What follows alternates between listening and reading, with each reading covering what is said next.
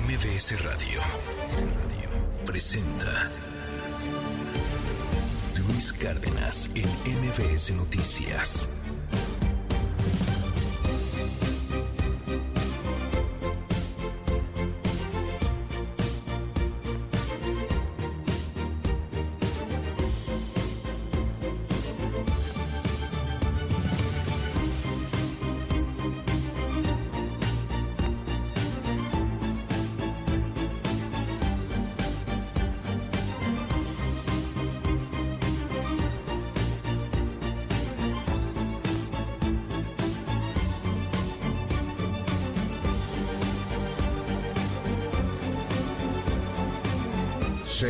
Mañana con 5 minutos. Muy, pero muy buenos días a toditita la República Mexicana.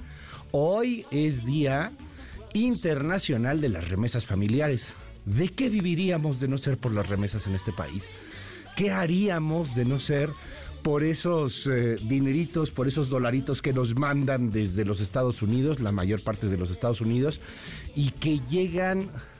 eh, le, voy a, le voy a dar a confirmar ahí el dato pero platicábamos con Jorge Andrés Castañeda hace unos días y creo que es una cosa así como 60 mil millones de dólares.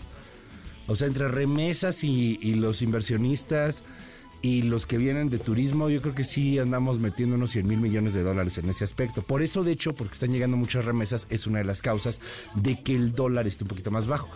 Este, pero bueno, remesas. Gracias, paisanos. Gracias por mandarnos remesas. Neta, muchas gracias por el dinerito. Gracias por hacer caminar este país. 6 con 6. Yo soy Luis Cárdenas y esto es MBS Noticias. Hemos salido con más o menos convencidos de que vamos por el camino correcto. Se suspenden las manifestaciones. En este momento le damos el crédito al gobernador. ¿Qué planteamos? Que sea el partido quien otorgue una cuenta bancaria a cada uno de nosotros, de los que estamos participando. Con eso se sabría cuánto estamos gastando cada cual, en qué lo estamos gastando y qué origen tiene ese recurso exactamente. Hago un alto en el camino y me voy del PRI. En estos momentos hay más de 550 acciones urgentes aproximadamente que México tiene. México es el segundo país en el mundo después de Irak que tiene acciones urgentes. Vamos a limpiar la casa y vamos a castigar a los delincuentes. México está secuestrado. En 2024 seré candidato independiente a la presidencia de México. No me arrepiento, nunca lo hice en un tenor de ofensa ni tampoco de Yo también lo hice y no me arrepiento y no me avergüenza de México ya no se escribe con M de machismo, se escribe con M de madre y M de mujer. Ni un paso atrás en la transformación.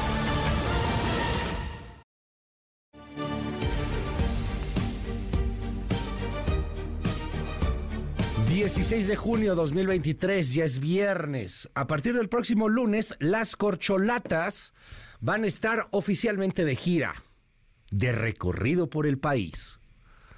Nos quieren ver la cara de imbéciles para no decirnos que es una precampaña. Es una precampaña.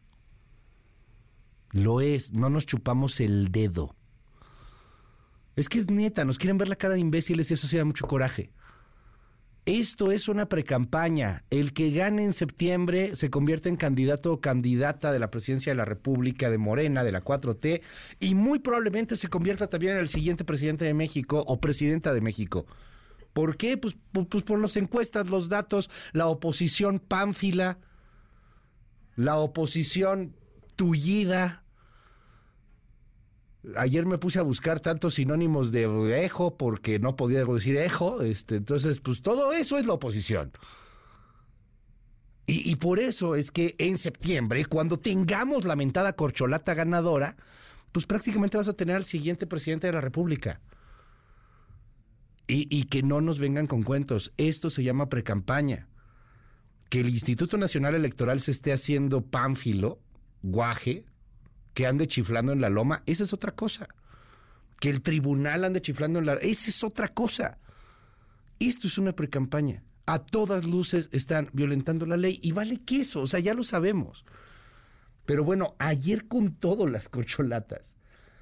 Eh, ¿Cuánto costó el evento de Claudia Sheinbaum? ¿Cuánto costó llevar a tanta gente al Monumento a la Revolución? Imágenes impresionantes. Es un evento apoteósico, un evento enfervorizante. Ahí tiene usted a la jefa de gobierno.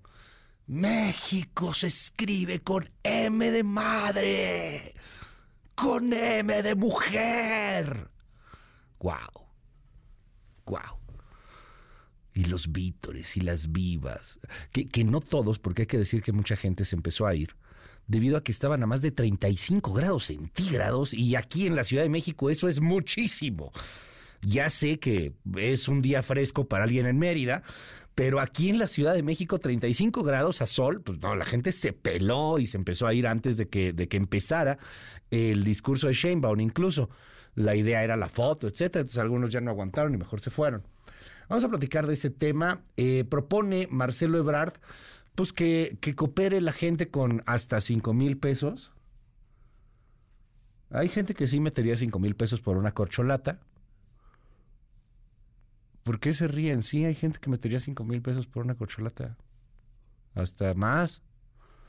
Pero bueno, así aportaciones voluntarias, pues muy parecido a las primarias, pero eso se llama financiación privado de campañas y está chido, está bien, qué, qué padre. Yo, yo estoy a favor de, de que haya eso.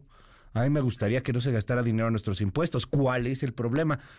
Que hoy día Morena tiene en sus cuentitas más o menos unos dos mil millones de pesos.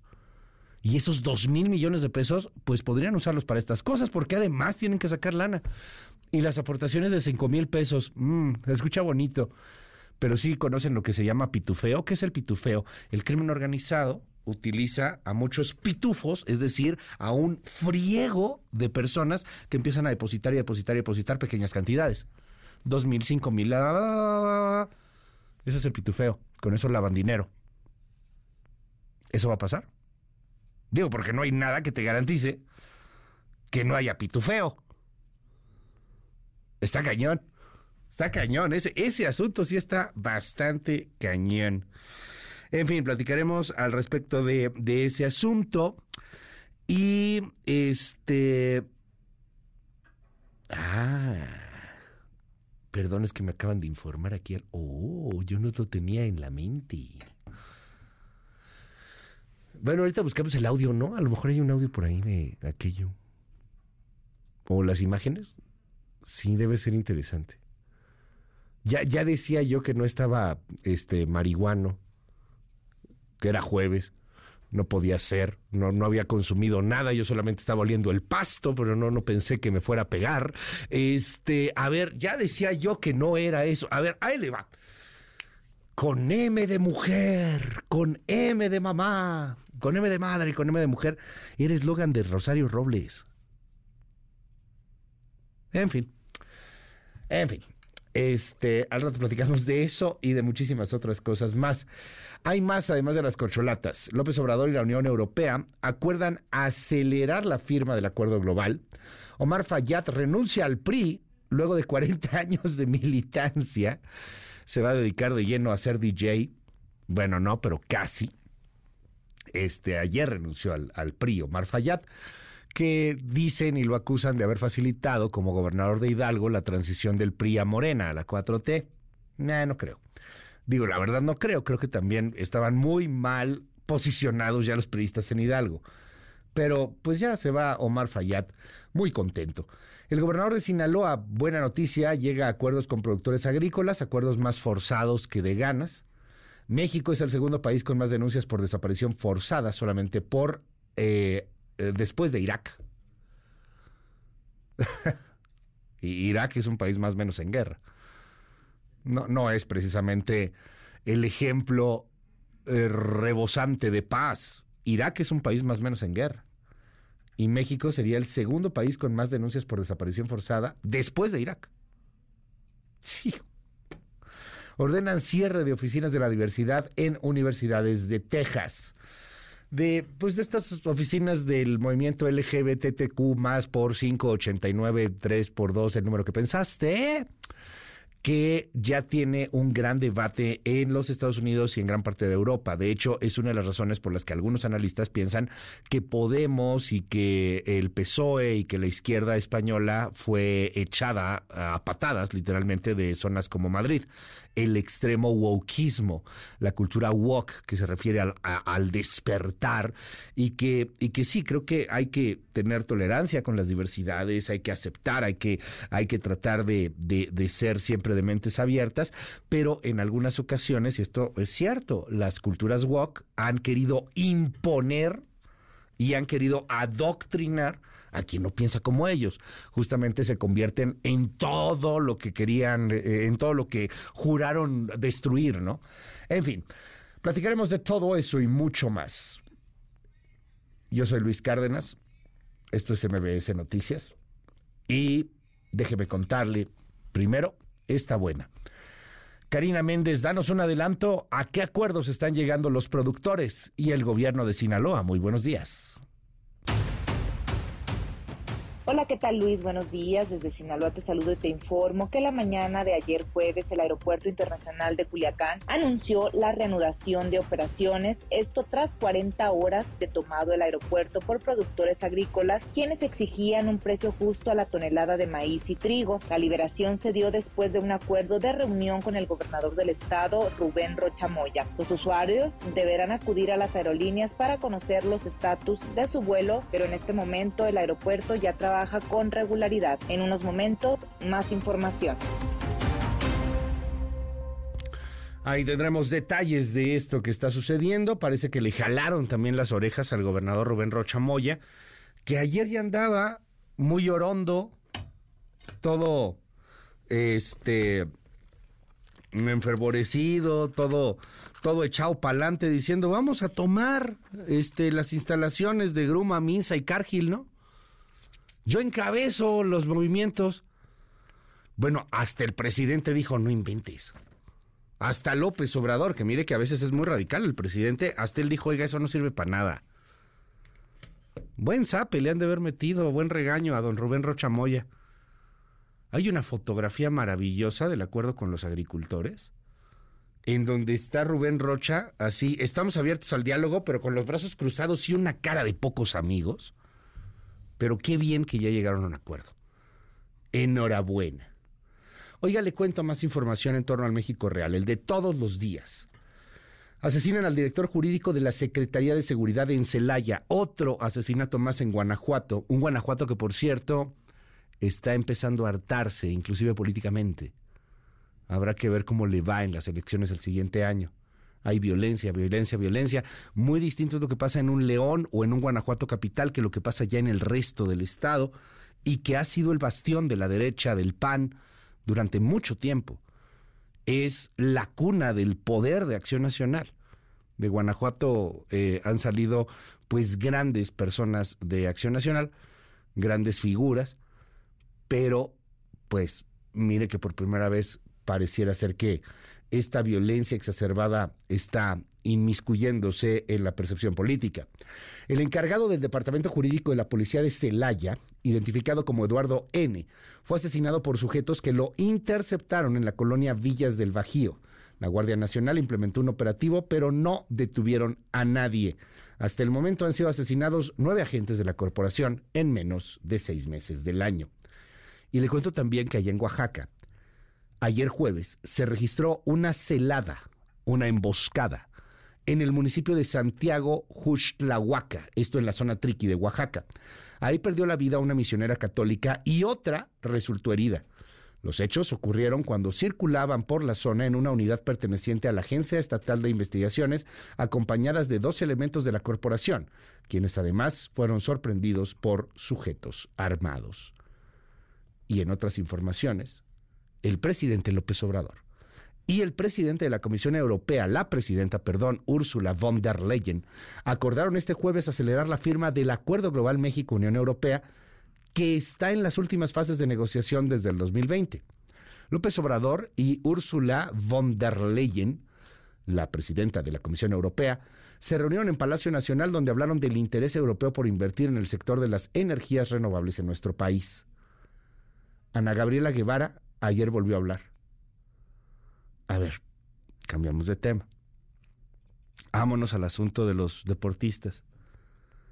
Primero le cuento que este fue el último evento en donde estuvo Claudia Sheinbaum con el presidente.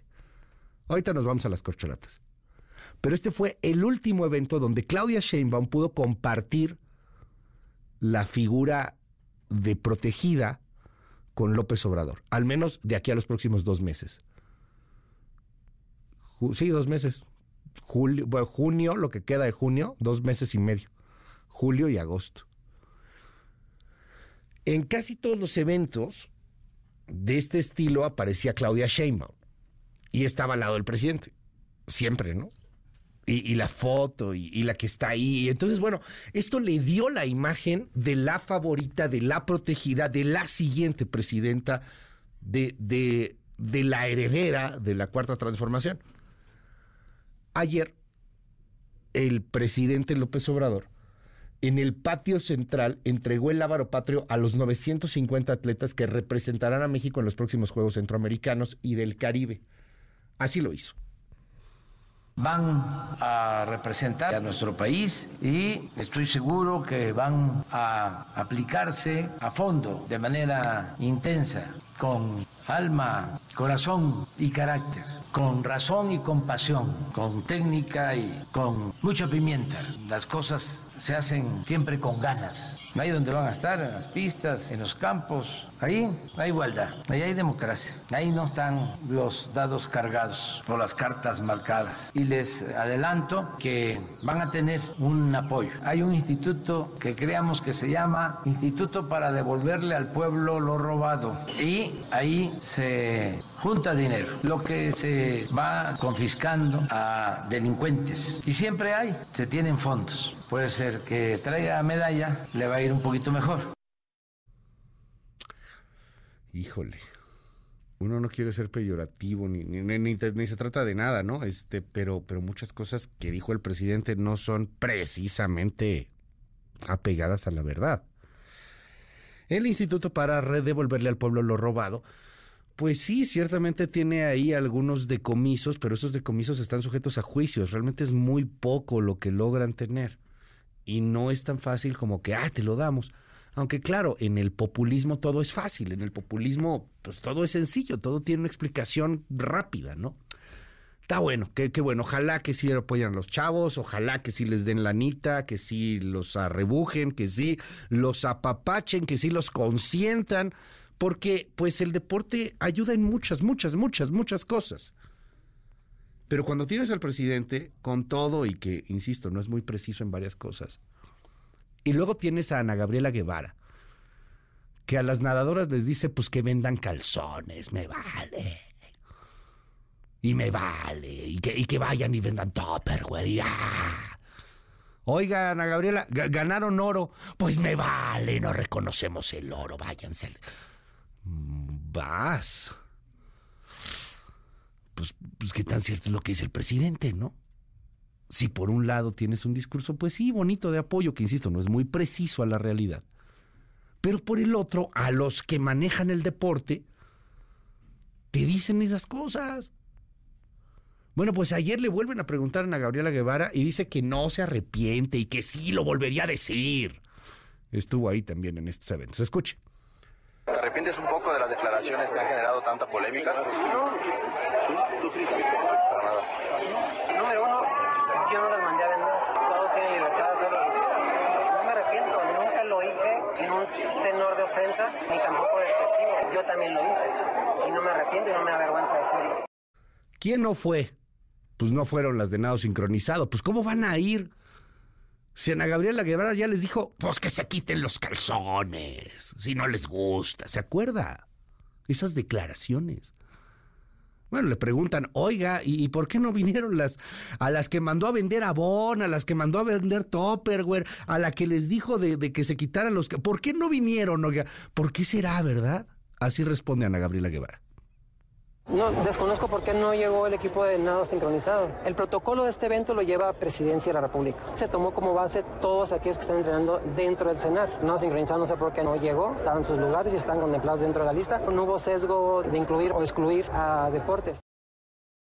Bueno, el presidente decía hace un momento Ahí, o sea, refiriéndose a las competencias deportivas, ahí no hay dados cargados. Porque acá sí. Ahí en el deporte, pues sí hay piso parejo, ¿no? El mejor gana. Ya, ya sé, algunas trampas que luego llegan a hacer, pero por lo regular el mejor gana.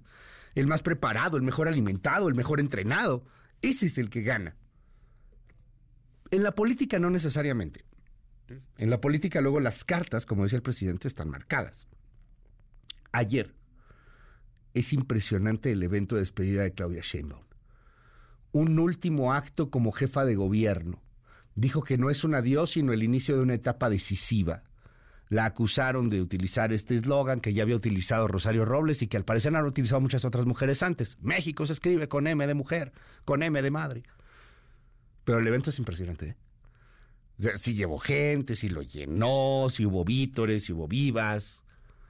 Danos un adelanto. Adrián Jiménez. Buen día Luis, amigos del auditorio. La tarde del jueves, Claudia Sheinbaum ofreció su último acto público como jefa de gobierno. Señaló que no es un adiós, sino el inicio de una etapa decisiva para México en la que buscará ser la primera presidenta del país. Agradeció a su equipo de trabajo y dio un recuento de avances durante su administración. Aseguró que en este periodo lograron rescatar a la Ciudad de México. Más detalles en un momento. Sí, ahorita le tengo toda la información, no nada más de Sheinbaum, sino también de las otras corcholatas. Por ejemplo, hoy en la tarde va a presentarse Adán Augusto López en un hotel en la Ciudad de México y va a agradecer y va a hacer una especie de evento también y a trazar la ruta hacia el próximo lunes. Marcelo Ebrard ya los madrugó a todos porque Marcelo Ebrard fue el primero que renunció y el primero que también ya anda en campañitas, ya anda ahí en movimientos, ya, ya está ahí muy movido. Estuvo en un homenaje a Luis Walton de, de, de Convergencia, ¿se acuerda? Este, bueno, pues ahí estuvo Marcelo y eh, habló del financiamiento de estos recorridos, porque ellos, ellos, las corcholatas, ellos sí no pueden decir campañas, porque ellos sí podrían ser sancionados. Nosotros sí, y decir lo que es. Lo que es es que eso es una precampaña. Bueno, pues Marcelo dice que se abran donativos y que, y que bueno, pues que Morena administre esos donativos y les dé una cuenta a cada corcholata para que se transparenten los gastos transparente. No, pues si no les gusta la transparencia en Morena, este, pero bueno, es la propuesta de Marcelo Ebrard. Te escuche.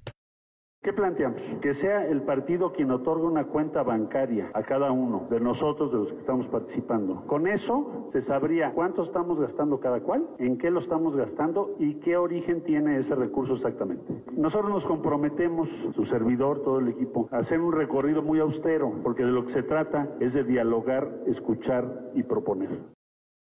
Recorridos hablan son palabras para burlar la ley. Lo que están haciendo es una precampaña, pero ellos dicen recorridos y no hablan de será un candidato, que es lo que va a ser.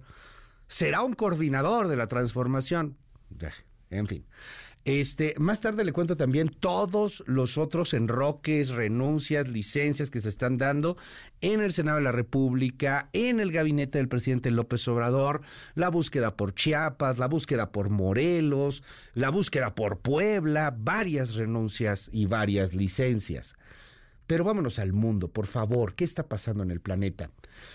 El presidente chino Xi Jinping se reunió en Pekín con la presidenta de Honduras, Xiomara Castro, quien realizó una visita de Estado a China. La histórica reunión entre los dos jefes de Estado dirige y promueve el desarrollo en profundidad de las relaciones bilaterales desde una perspectiva estratégica y a largo plazo. Muy interesante ahí el asunto. Digo, tampoco es que China le interese tanto lo que pueda suceder con Honduras, pero trasciende en la prensa latinoamericana esta reunión de Xi con Xiomara Castro. Rusia anuncia elecciones en territorios ocupados de Ucrania, para que quede clarito que ahí gobiernan los rusos. Técnicamente el territorio sigue siendo ucraniano, pero los rusos ya convocaron elecciones para que haya gobierno y Estado ruso. Platicaremos de eso más adelante aquí en MBS Noticias. Son las 6.30. Pásela increíble. Nos escuchamos en un momentito más. Pero primero, ¿qué hay en las primeras planas? ¿Qué información de los estados? Titulares internacionales. Al fin es viernes. Se viene intenso el año. MBS Noticias.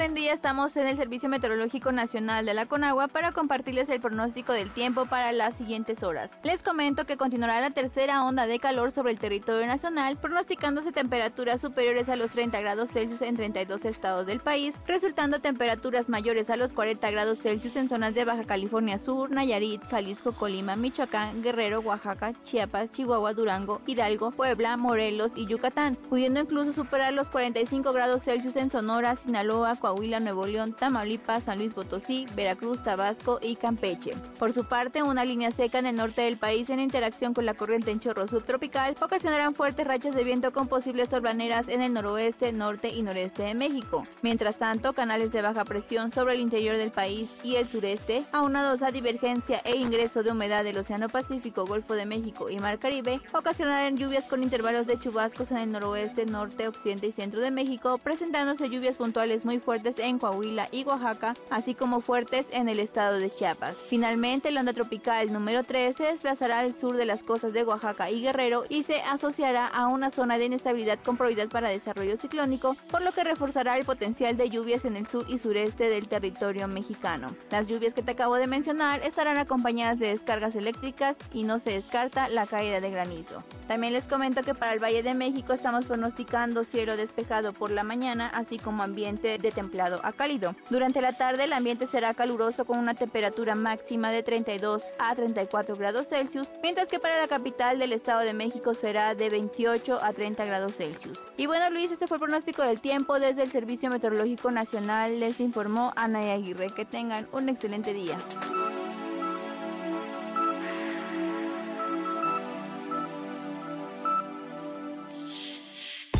MBS Noticias con Luis Cárdenas. Indicadores financieros. ¿Qué tal Luis? Buenos días a ti, buenos días también a nuestros amigos del auditorio. Te presento a continuación cómo van a arrancar en esta última jornada de la semana los principales indicadores del mercado cambiario, bursátil y petrolero. El Dow Jones Industrial ganó 1.24%, comenzará en las 34.408.06 unidades. El indicador tecnológico Nasdaq avanzó 1.18%, iniciará esta jornada en las 15.185.48 unidades. Y el S&P BMW de la Bolsa Mexicana de Valores siguió la tendencia positiva de Wall Street Ayer también avanzó 0.35%. Su cotización arrancará en las 55.344.25 unidades.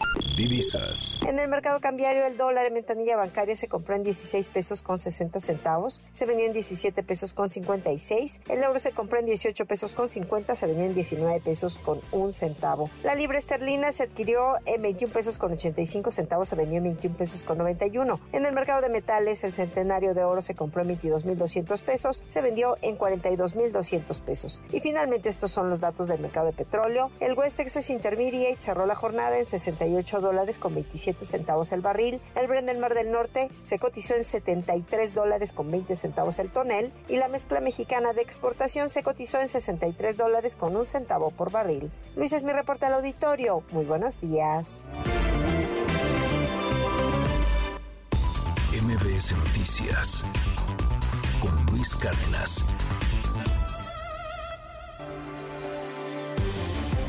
Primeras planas. El Universal. Adán Augusto no se registrará en persona. Falso que me baje. Dice a El Universal que no se retira de la contienda. Mario Delgado presenta hoy su fórmula de financiamiento de corcholatas. Milenio. Sheinbaum no es un adiós, es por el futuro de la patria. Dejo la gran tarea de gobernar Ciudad de México para encontrarme con el pueblo, dar continuidad a la 4T y hacer realidad que una mujer encabece los destinos de la nación, dice en su mitin de despedida. Reforma. Indaga Estados Unidos corrupción de Pfizer en México. Investigan pago de sobornos. Triplica sus ventas la farmacéutica. Otorgan contratos por adjudicación. Excelsior. Corcholatas pasarán charola a legisladores. Morena abre la puerta a donativos. Los aspirantes a la candidatura presidencial de Morena pueden recurrir a diputados y senadores para que les financien sus giras por el país, dijo Mario Delgado. Animal político. Sheinbaum se despide en busca de la presidencia. Promete ni un paso atrás en la transformación. La jornada. Corte de Estados Unidos admite juicio a García Luna que impulsa a México. La demanda se interpuso desde 2021 por lavado de 600 millones de dólares. AMLO. El financiero. Advierte Banjico recuperación económica en todas las regiones. Por primera vez desde el inicio de la pandemia, niveles de actividad superan los del primer trimestre de 2020. El economista. Acuerdan México y Unión Europea actualizar el tratado comercial durante el 2023. Es socio estratégico multilateral y socioeconómico. Von der Leyen. Reporte Índigo. Claudia Sheinbaum arropada hacia la presidencial. La aspirante al máximo cargo político del país y ex jefa de gobierno de la Ciudad de México llenó el monumento a la revolución con simpatizantes para presentar su último ejercicio de rendición de cuentas de cara al inicio de su carrera hacia las elecciones de 2024. El sol de México. Superpeso afecta a 11 millones de mexicanos. Las remesas valen 16% menos que hace un año. Cobran 3 pesos menos por cada dólar que les mandan sus familiares desde el extranjero. La prensa. Y se marchó. La vialidad de la zona centro se colapsó porque miles de personas acudieron a la última rendición de cuentas de Claudia Sheinbaum en el Monumento a la Revolución. La crónica. Patética la respuesta del mundo al cambio climático. ONU. El mundo se dirige al desastre, dice el secretario general, y culpa en buena medida a los combustibles fósiles y a las empresas energéticas. MBS Noticias con Luis Cárdenas.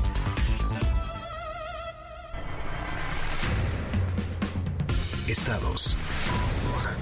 La Fiscalía del Estado confirmó que una misionera católica falleció y otra resultó gravemente herida tras un ataque armado perpetrado contra elementos de la Agencia Estatal de Investigaciones ocurrido este jueves en el paraje Cruz Chiquita en Santiago, Juxtlahuaca. Ambas monjas viajaban en una camioneta oficial con elementos de la corporación que resguardaban su seguridad cuando fueron emboscadas por sujetos armados que dispararon contra el vehículo. Guanajuato. El encargado de la Dirección Jurídica de la Secretaría de Seguridad Ciudadana de Celaya fue ejecutado este jueves cuando salía de su domicilio ubicado en la colonia Villas del Bajío. Sujetos armados le dispararon desde una motocicleta antes de abordar su automóvil. El cuerpo del funcionario quedó tendido en el asfalto. En las últimas semanas, dos mujeres y un hombre, todos policías preventivos, fueron asesinados en ataques directos en este municipio. Un elemento de la policía resultó herido tras una balacera y persecución registradas este jueves en Xochitepec. La agresión ocurrió en el libramiento aeropuerto Tepetzingo, donde los uniformados ubicaron una camioneta con reporte de robo, pero al acercarse a la unidad fueron atacadas a balazos por sujetos armados a bordo de una camioneta y de otro automóvil, lo que desató una persecución. No se reportan detenidos por este hecho. El cuerpo sin vida de José Antonio Márquez, empresario y expresidente de la Cámara Nacional de la Industria de Restaurantes y Alimentos Condimentados de Torreón, fue ejecutado este jueves con varias puñaladas en el pecho al interior de su negocio, ubicado en la colonia Villa Jacarandas de dicho municipio. Autoridades estatales iniciaron las primeras investigaciones correspondientes para esclarecer la muerte del empresario. Tamaulipas. Un elemento de la Comisión Estatal de Búsqueda falleció este jueves en un accidente automovilístico en la carretera Victoria-Monterrey. La dependencia estatal dio a conocer que otros servidores públicos resultaron lesionados en el accidente. El percance se registró a la altura del kilómetro 51 en el municipio de Hidalgo, cuando la camioneta en la que viajaban los funcionarios se impactó contra un tráiler de doble remolque. MBS Noticias con Luis Cárdenas. Titulares del mundo. York Times, Estados Unidos. La Corte Suprema confirma la ley de adopción de nativos americanos. Washington Post, Estados Unidos. Sospechoso de filtración, acusado de nuevos cargos por mal manejo de documentos clasificados. El País, España. El Partido Popular de Feijóo abre la puerta a las políticas de la ultraderecha. Le Monde, Francia. En la Asamblea, la coalición presidencial teme quedar atrapada por los republicanos en el proyecto de ley migratoria. The Guardian, Reino Unido. El veredicto de Johnson. Der Spiegel, Alemania. Reunión en Berlín. Los gobiernos federal y estatal quieren establecer una red de hidrógeno.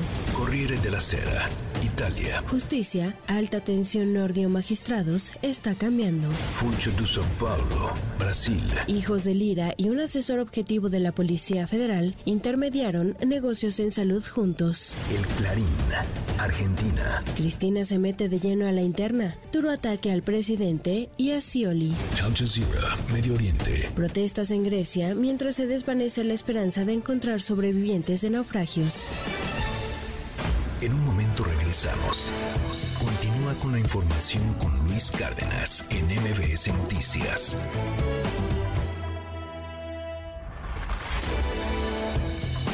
Ya estamos de regreso.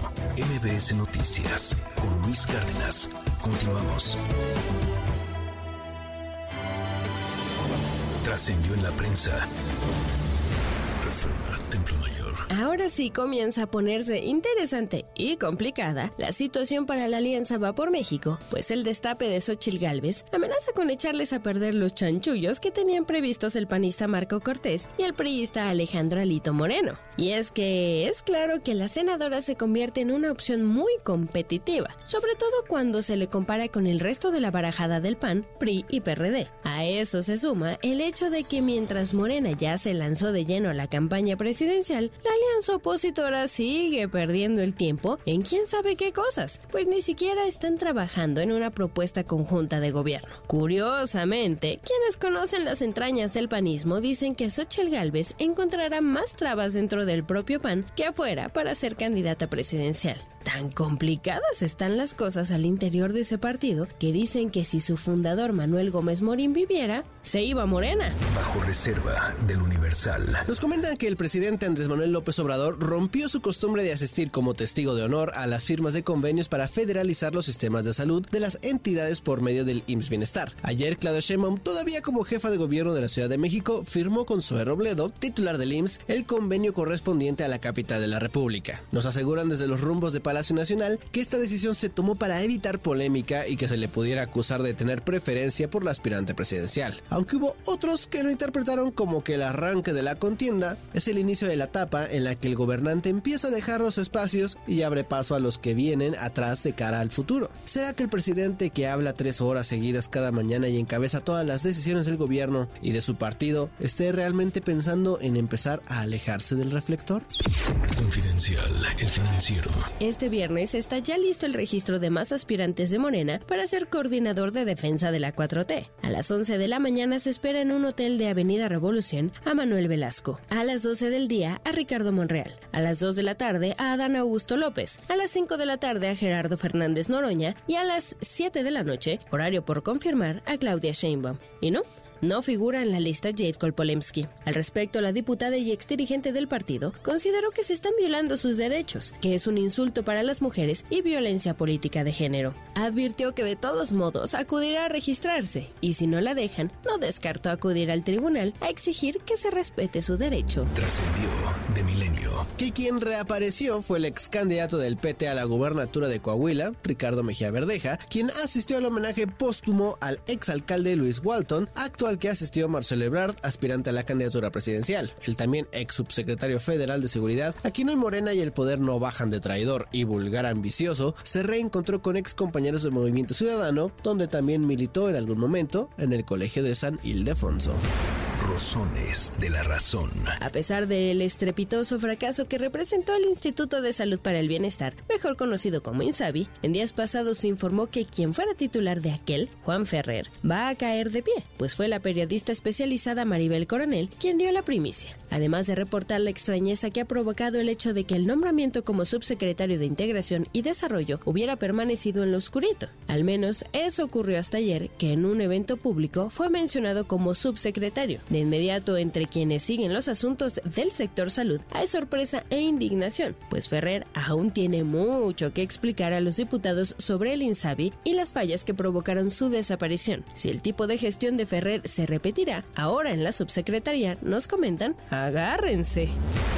Pepe Grillo, de Crónica. Va a ser el plan de que Mariana Rodríguez, esposa del gobernador de Nuevo León, Samuel García, busque un escaño en el Senado de la República el año próximo por Movimiento Ciudadano. Su promotor principal, adivina usted, ha sido su marido, el gobernador, pero la propuesta cayó en terreno fértil y se ha extendido. Además, la idea, dicen allá, es que sea acompañada de fórmula del alcalde de Monterrey, Luis Donaldo Colosio Riojas, que también es muy popular en la entidad. En los ejercicios de exploración de la opinión pública, Mariana y Luis Donaldo conforman una pareja inalcanzable tanto para los aspirantes de la alianza Va por México que por la alianza que comanda Morena. Mariana y Luis Donaldo arrasarían, pero no solo eso, estarían conformando la dupla de la que podría salir el próximo candidato a gobernador o gobernadora por MC, que busca convertir a Nuevo León en su bastión. Rayuela de la jornada. ¿Y aquello de sin maíz no hay país se lo agandalló el duopolio? En un momento regresamos. Continúa con la información con Luis Cárdenas en MBS Noticias.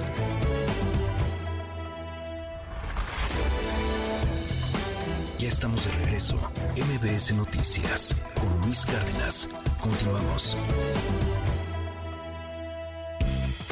En MBS, noticias que ponen de buenas.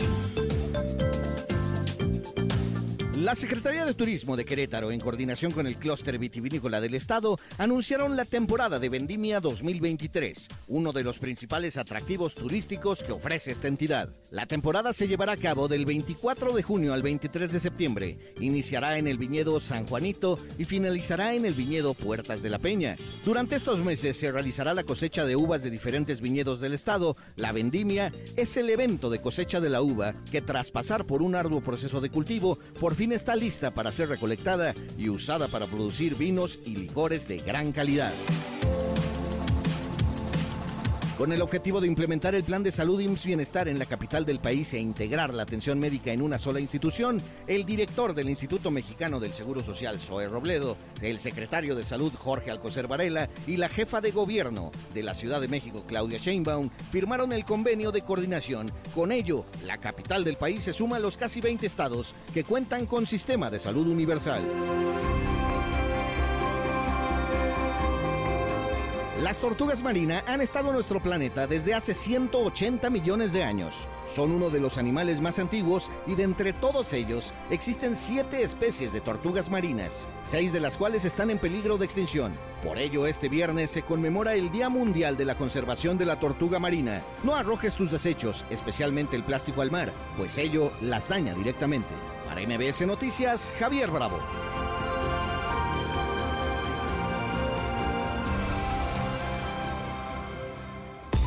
MBS Noticias con Luis Cárdenas.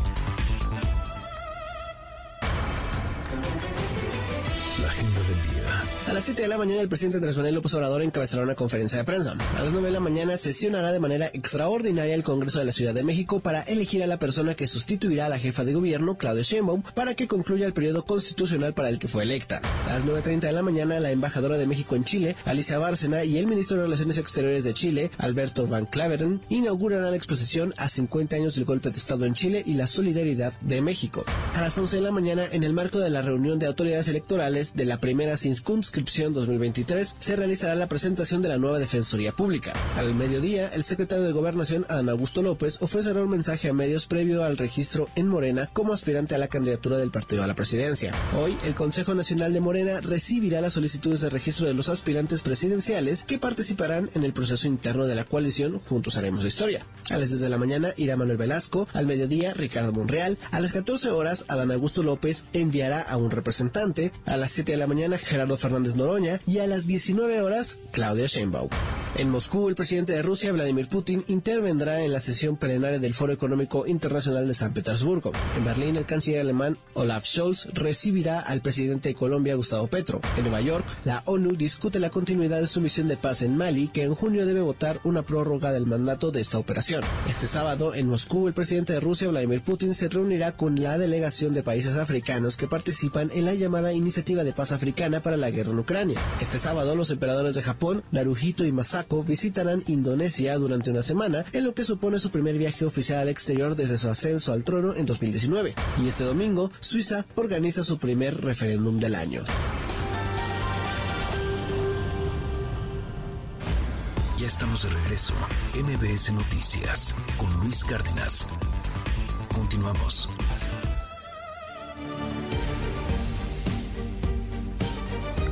Son ya las 7 de la mañana con dos minutos. Muy, pero muy buenos días a toditita la República Mexicana. ¿Cómo está, oiga? Qué gusto me da poderlo saludar. Ya es viernes, al fin. Se va a poner tenso, tenso, tenso todo en eh, Morena, en la 4T, en la sucesión presidencial, de aquí al siguiente año. Es curioso porque el próximo 16 de junio de 2024 vamos a estar debatiendo, discutiendo todavía los resultados electorales de la elección presidencial, seguramente. Va a ser un año muy cargado de política y por supuesto platicaremos sobre el tema. Pero tenemos un programazo porque la vida es mucho más que política. Más adelante va a venir Brenda Estefan, que es una gran internacionalista, colaboradora en este espacio, de quien aprendemos un friego y vamos a hablar de Donald Trump. ¿Qué onda con Donald Trump? Ya lo van a meter a la cárcel. Y si lo meten a la cárcel, imagínese este escenario. Meten a la cárcel a Donald Trump y no se queda ahí la cosa. Meten a la cárcel a Trump. Y si gana la elección, porque aún en la cárcel podría ser candidato, y podría ganar la elección estando desde la cárcel y, perdonarse a sí mismo. O sea, es una, es una locura aquello. Platicaremos sobre el tema. Hablaremos en esta mañana también sobre lo que está eh, sucediendo con las olas de calor. Ayer tuvimos muchísimos comentarios muy positivos. Vino un doctor a platicarnos cómo cuidarnos de las olas de calor. Pero les soy franco, me llegaron muchos mensajes sobre los perritos y gatitos y mascotas. Gente que decía que hasta de las tortugas, qué hacer. Bueno, pues vamos a platicar con un especialista veterinario sobre el tema, ya eso de las 9 de la mañana, en torno al cuidado para los perros, perra, perros, perritos, gatitos, etcétera, porque ay, ya lo políticamente correcto, no vaya a ser que me digan de cosas. Bueno, pues vamos a, platicar sobre ese tema más adelante. Este, oiga, y hoy hay recomendaciones de series y muchas, muchas otras cosas. 16 de junio, el año 2023.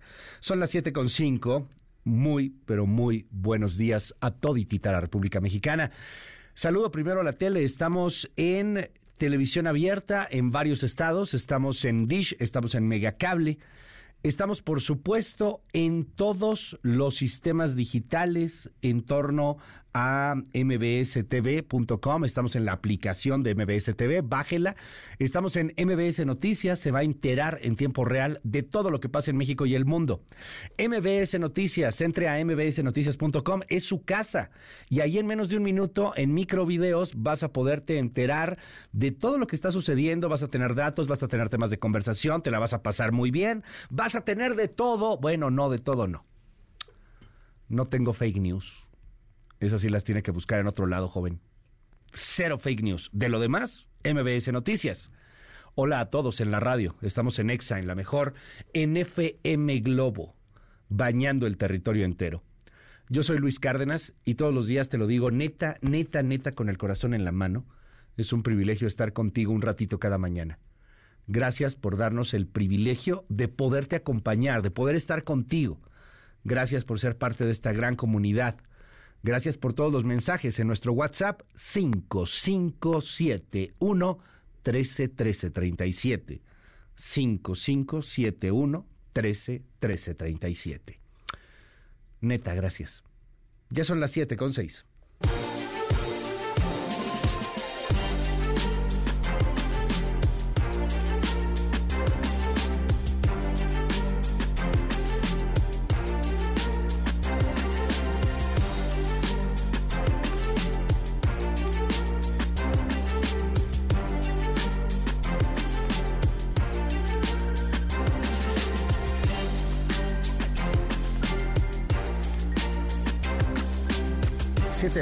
Con 6 minutos. Seguimos en este espacio. Gracias por los comentarios, por todo.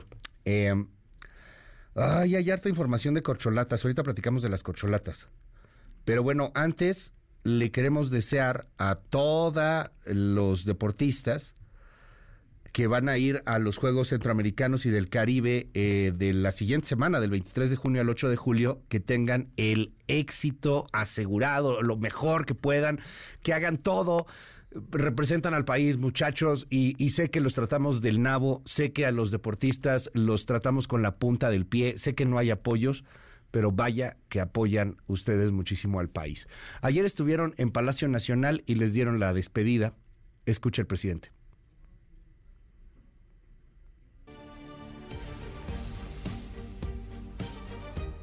Tengo un problema aquí con los audios, una disculpa. A ver qué podemos hacer. Está. Ya, es López Obrador.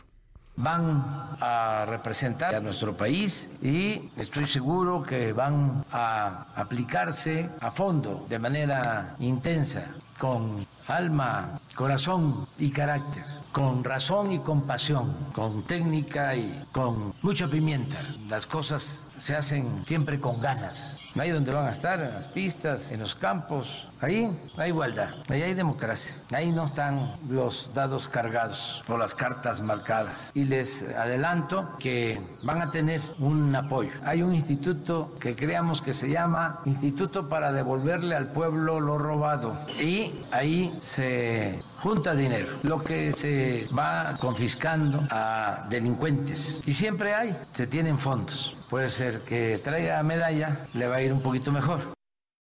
Dice el presidente, ahí no están los dados cargados. ¿En dónde sí estarán los dados cargados? A mí me llamó mucho la atención esa frasecita en particular.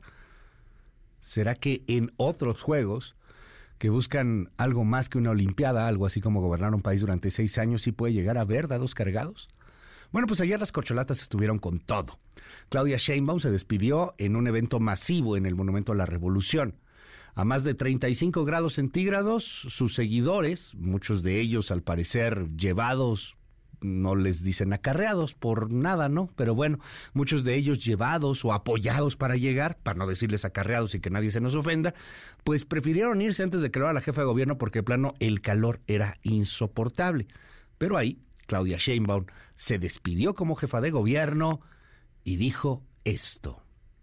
Dejo la gran tarea de gobernar a este digno pueblo para hacer realidad que una mujer encabece los destinos de la nación. Como dice el presidente, amor con amor se paga. Nosotros no robamos, no mentimos y no traicionamos por el bien de todos, primero los pobres. México ya no se escribe con M de machismo, se escribe con M de madre y M de ni un paso atrás en la transformación. Se habló mucho de que esta frase fue usada antes por Rosario Robles, cuando eh, pues estuvo al frente de la Secretaría de Desarrollo Social con Enrique Peña Nieto. Sí, dijo lo mismo, México se escribe ahora con M de madre y con M de mujer. Entonces, bueno, pues luego, luego empezaron ahí a criticar este asunto. Por otro lado, Marcelo Ebrard, propuso a Morena que los aspirantes a Coordinación Nacional de los Comités de Defensa de la 4T abran una cuenta bancaria para garantizar los principios de transparencia, legalidad, austeridad imparcialidad en la contienda. Dice Marcelo, dónenos, ¿cuánto? Hasta 5 mil varos cada quien. Eh, eh, no, hay un desastre financiero en este asunto porque eh, están utilizando propuestas muy populistas, muy simples. donar 5 mil pesos lo puede hacer el crimen organizado, ¿eh? sin bronca donar así, ta, ta, ta, ta, ta, ta, sí, sin, sin problema, ¿eh? Sin problema. Podría el crimen organizado pitufear, así se llama el término que utiliza el narco para dividir grandes cantidades de dinero en pequeños depósitos y hacer justamente eso de hecho, en algún momento hicieron algo parecido con el famoso fideicomiso en la elección del 2018, que terminó siendo un carrusel en donde había depósitos pequeños y eso era un poco más difícil de detectar por la Comisión Nacional Bancaria y de Valores. En fin, yo sé que la ley no importa mucho y que qué aburrido con la técnica, pero sí están ya francamente entrándole a propuestas harto peligrosas para un país tan dominado por el narco como es México. Es Marcelo Ebrard. ¿Qué planteamos? Que sea el partido quien otorgue una cuenta bancaria a cada uno de nosotros, de los que estamos participando. Con eso se sabría cuánto estamos gastando cada cual, en qué lo estamos gastando y qué origen tiene ese recurso exactamente. Nosotros nos comprometemos, su servidor, todo el equipo, a hacer un recorrido muy austero, porque de lo que se trata es de dialogar, escuchar y proponer. ¿Se vale el financiamiento privado? No, en el país no, aunque francamente personas como su servidor, que es neoliberal, perro, maldito, infeliz de esas cosas, está a favor del financiamiento privado. De hecho, muchas partes de la derecha están a favor del financiamiento privado. Algo como los gringos, que, que ellos sacan su lana. Por ejemplo, Trump, el día que lo iban a arrestar, sacó 3 millones de dólares. Eso está chido, eso está chido, sí, financiamiento privado gente que le quiere invertir a un candidato, pero en México eso es tabú. Y por cierto, fue tabú por la izquierda, que ahora está proponiendo financiamiento privado. Que les depositen. ¿Y quién te va a depositar? ¿Con qué intereses? No, pues si nomás son 5 mil pesos. ¡Adiós! ¿A poco crees que el cártel Jalisco Nueva Generación no puede dividir 50 millones de pesos en depósitos de 5 mil pesos? Lo puede hacer. De hecho, lo ha hecho. De hecho, lo hace.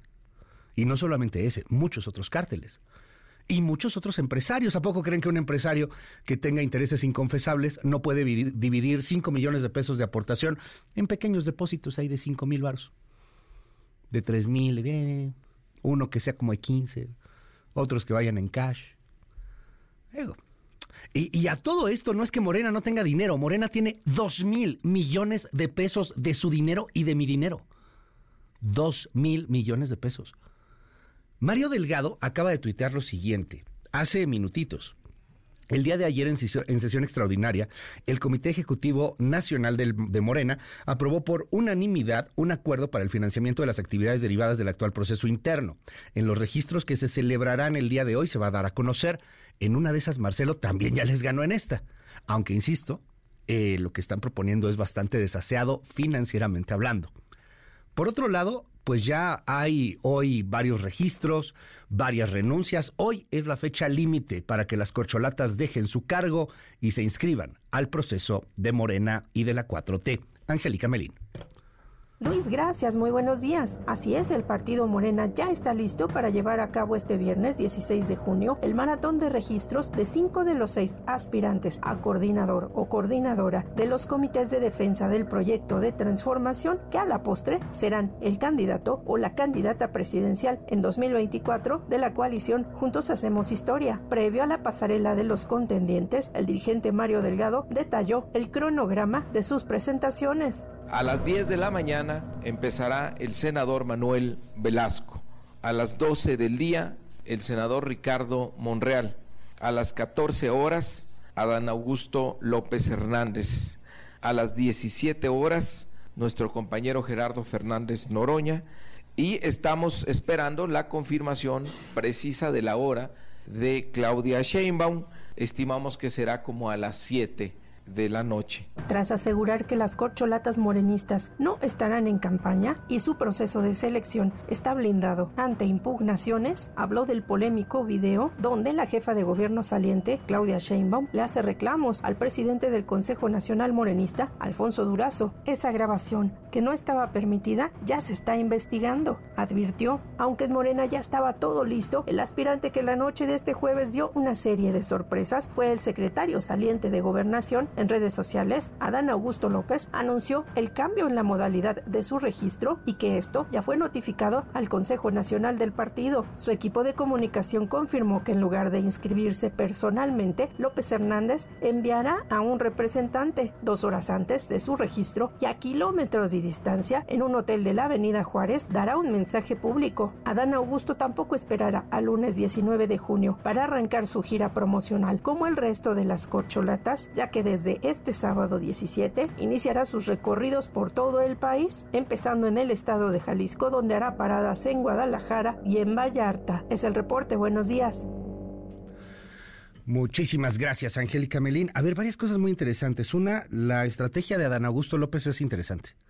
O sea, porque él no va a ir a inscribirse. O sea, ¿para qué ir a Morena a sacarse la foto? No, manda a alguien, pero al mismo tiempo él va a estar dando un mensaje cuando se está inscribiendo ese alguien. Está interesante.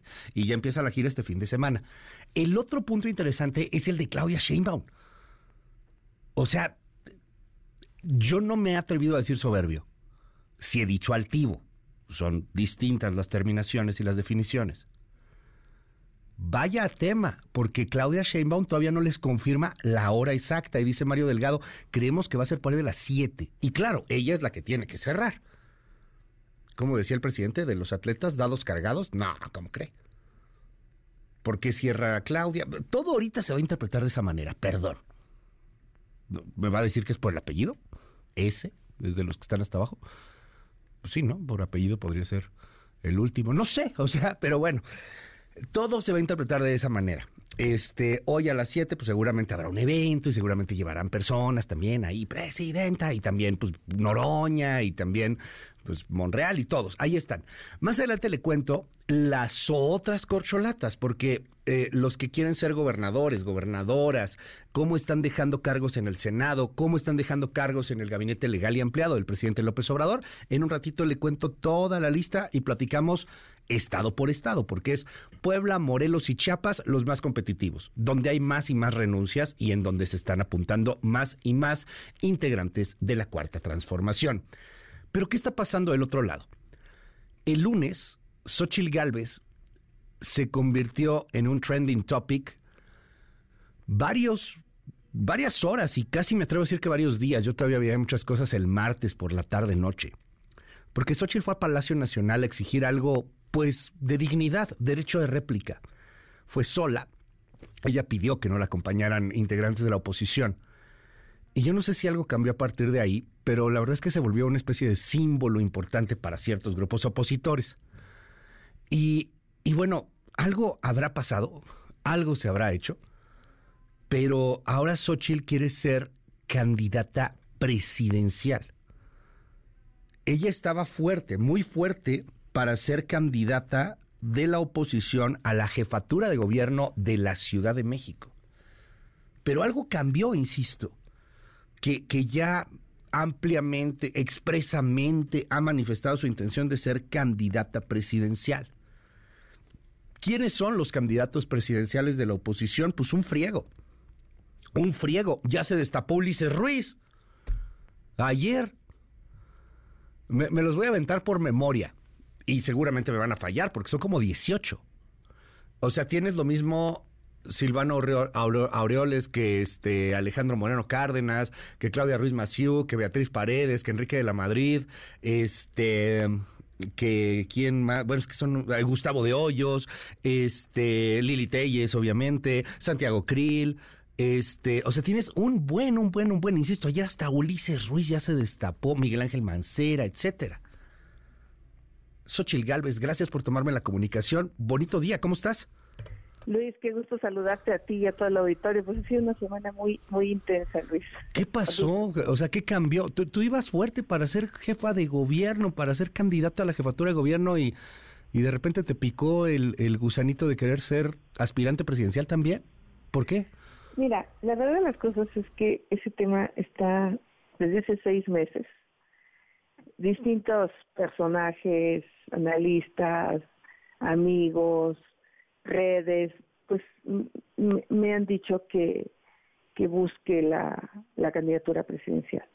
Y pues yo la verdad es que estaba, estoy, porque todavía no he tomado esa decisión en forma definitiva, pues en que en la Ciudad de México estoy súper competitiva, tengo un, una ventaja importante eh, de conocimiento, de intención del voto. Y pues yo decidí que me plantaba en la Ciudad de México. Y hace unos días, pues un grupo de, amigos que aprecio, la verdad. Eh, por cierto, hoy sale una nota que una reunión en el rancho de Fox con Claudio, conmigo, con Ramón Muñoz, y yo sé que eso no es cierto. no, además déjame decirte algo, si hubiera sido cierto lo hubieras transmitido. no, no, sí, o sea, ya te conocen que cuando te invitan a un racho tú transmites en el celular. O sea, eso me queda claro. O sea, eso no es, eso no es cierto. Están tratando de buscar una justificación. Lo que me dijeron estos amigos, a los que sí les reconozco esa calidad, piénsalo.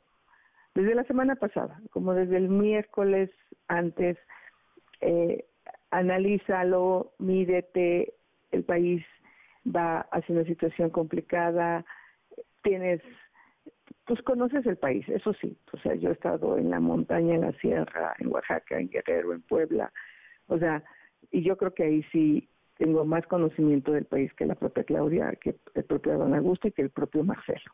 Porque ellos conocen el país en sus capitales, yo conozco el país en sus entrañas. He trabajado desde hace muchos, muchos años para los que prácticamente no tiene nada.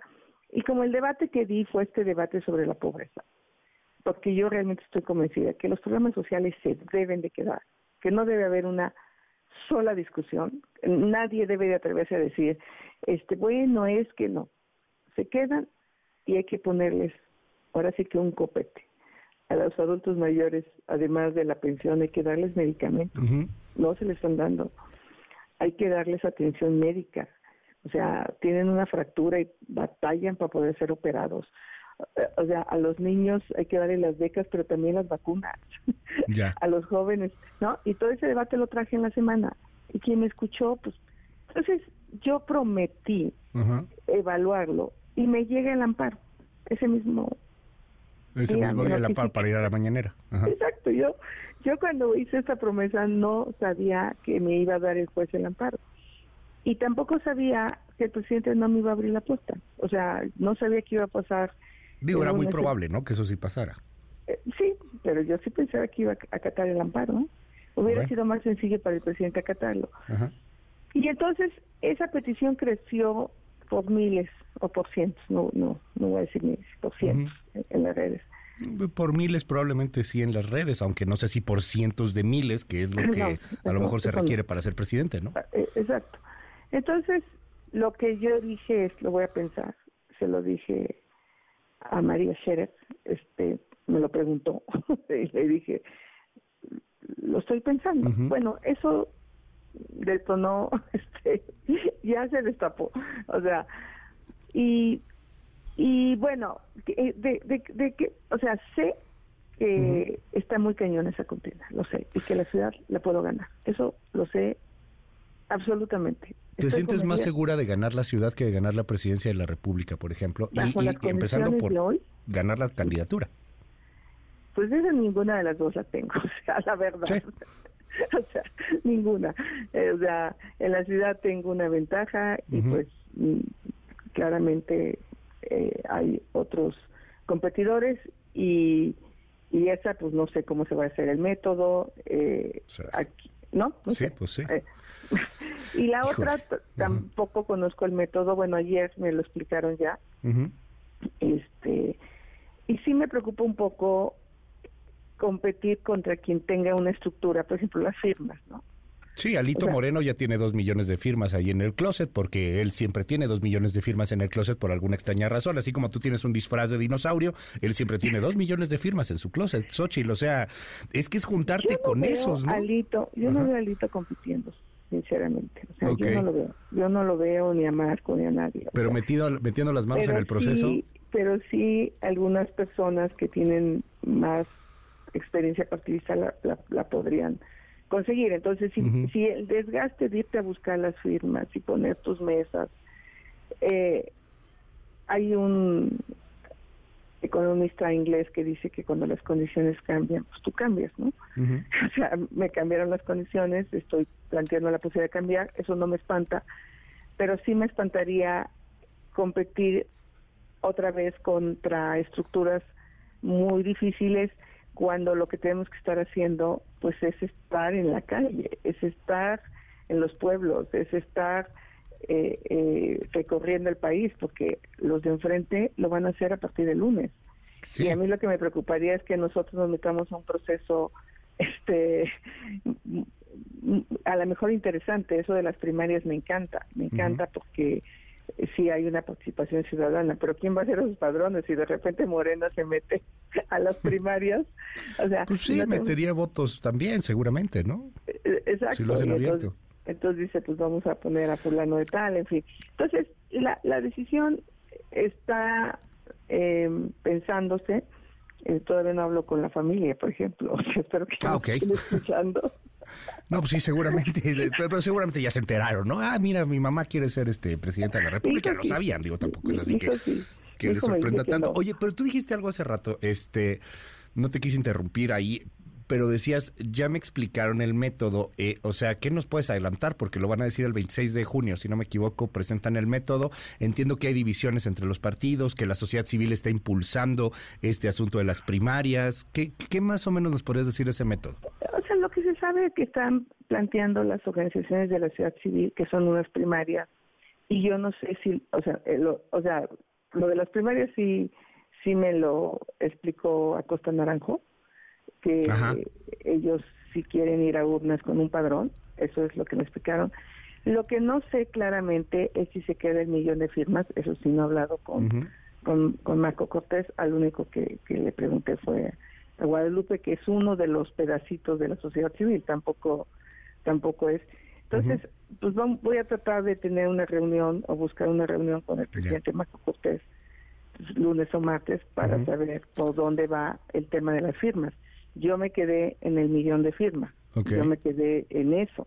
Y ese sí me espanta. O sea, ese sí me, me genera pues un, una imposibilidad de lograrlo. No porque a lo mejor si hubiera empezado hace un año, pues, empiezas a recorrer el país y recoge las firmas. Pues sí.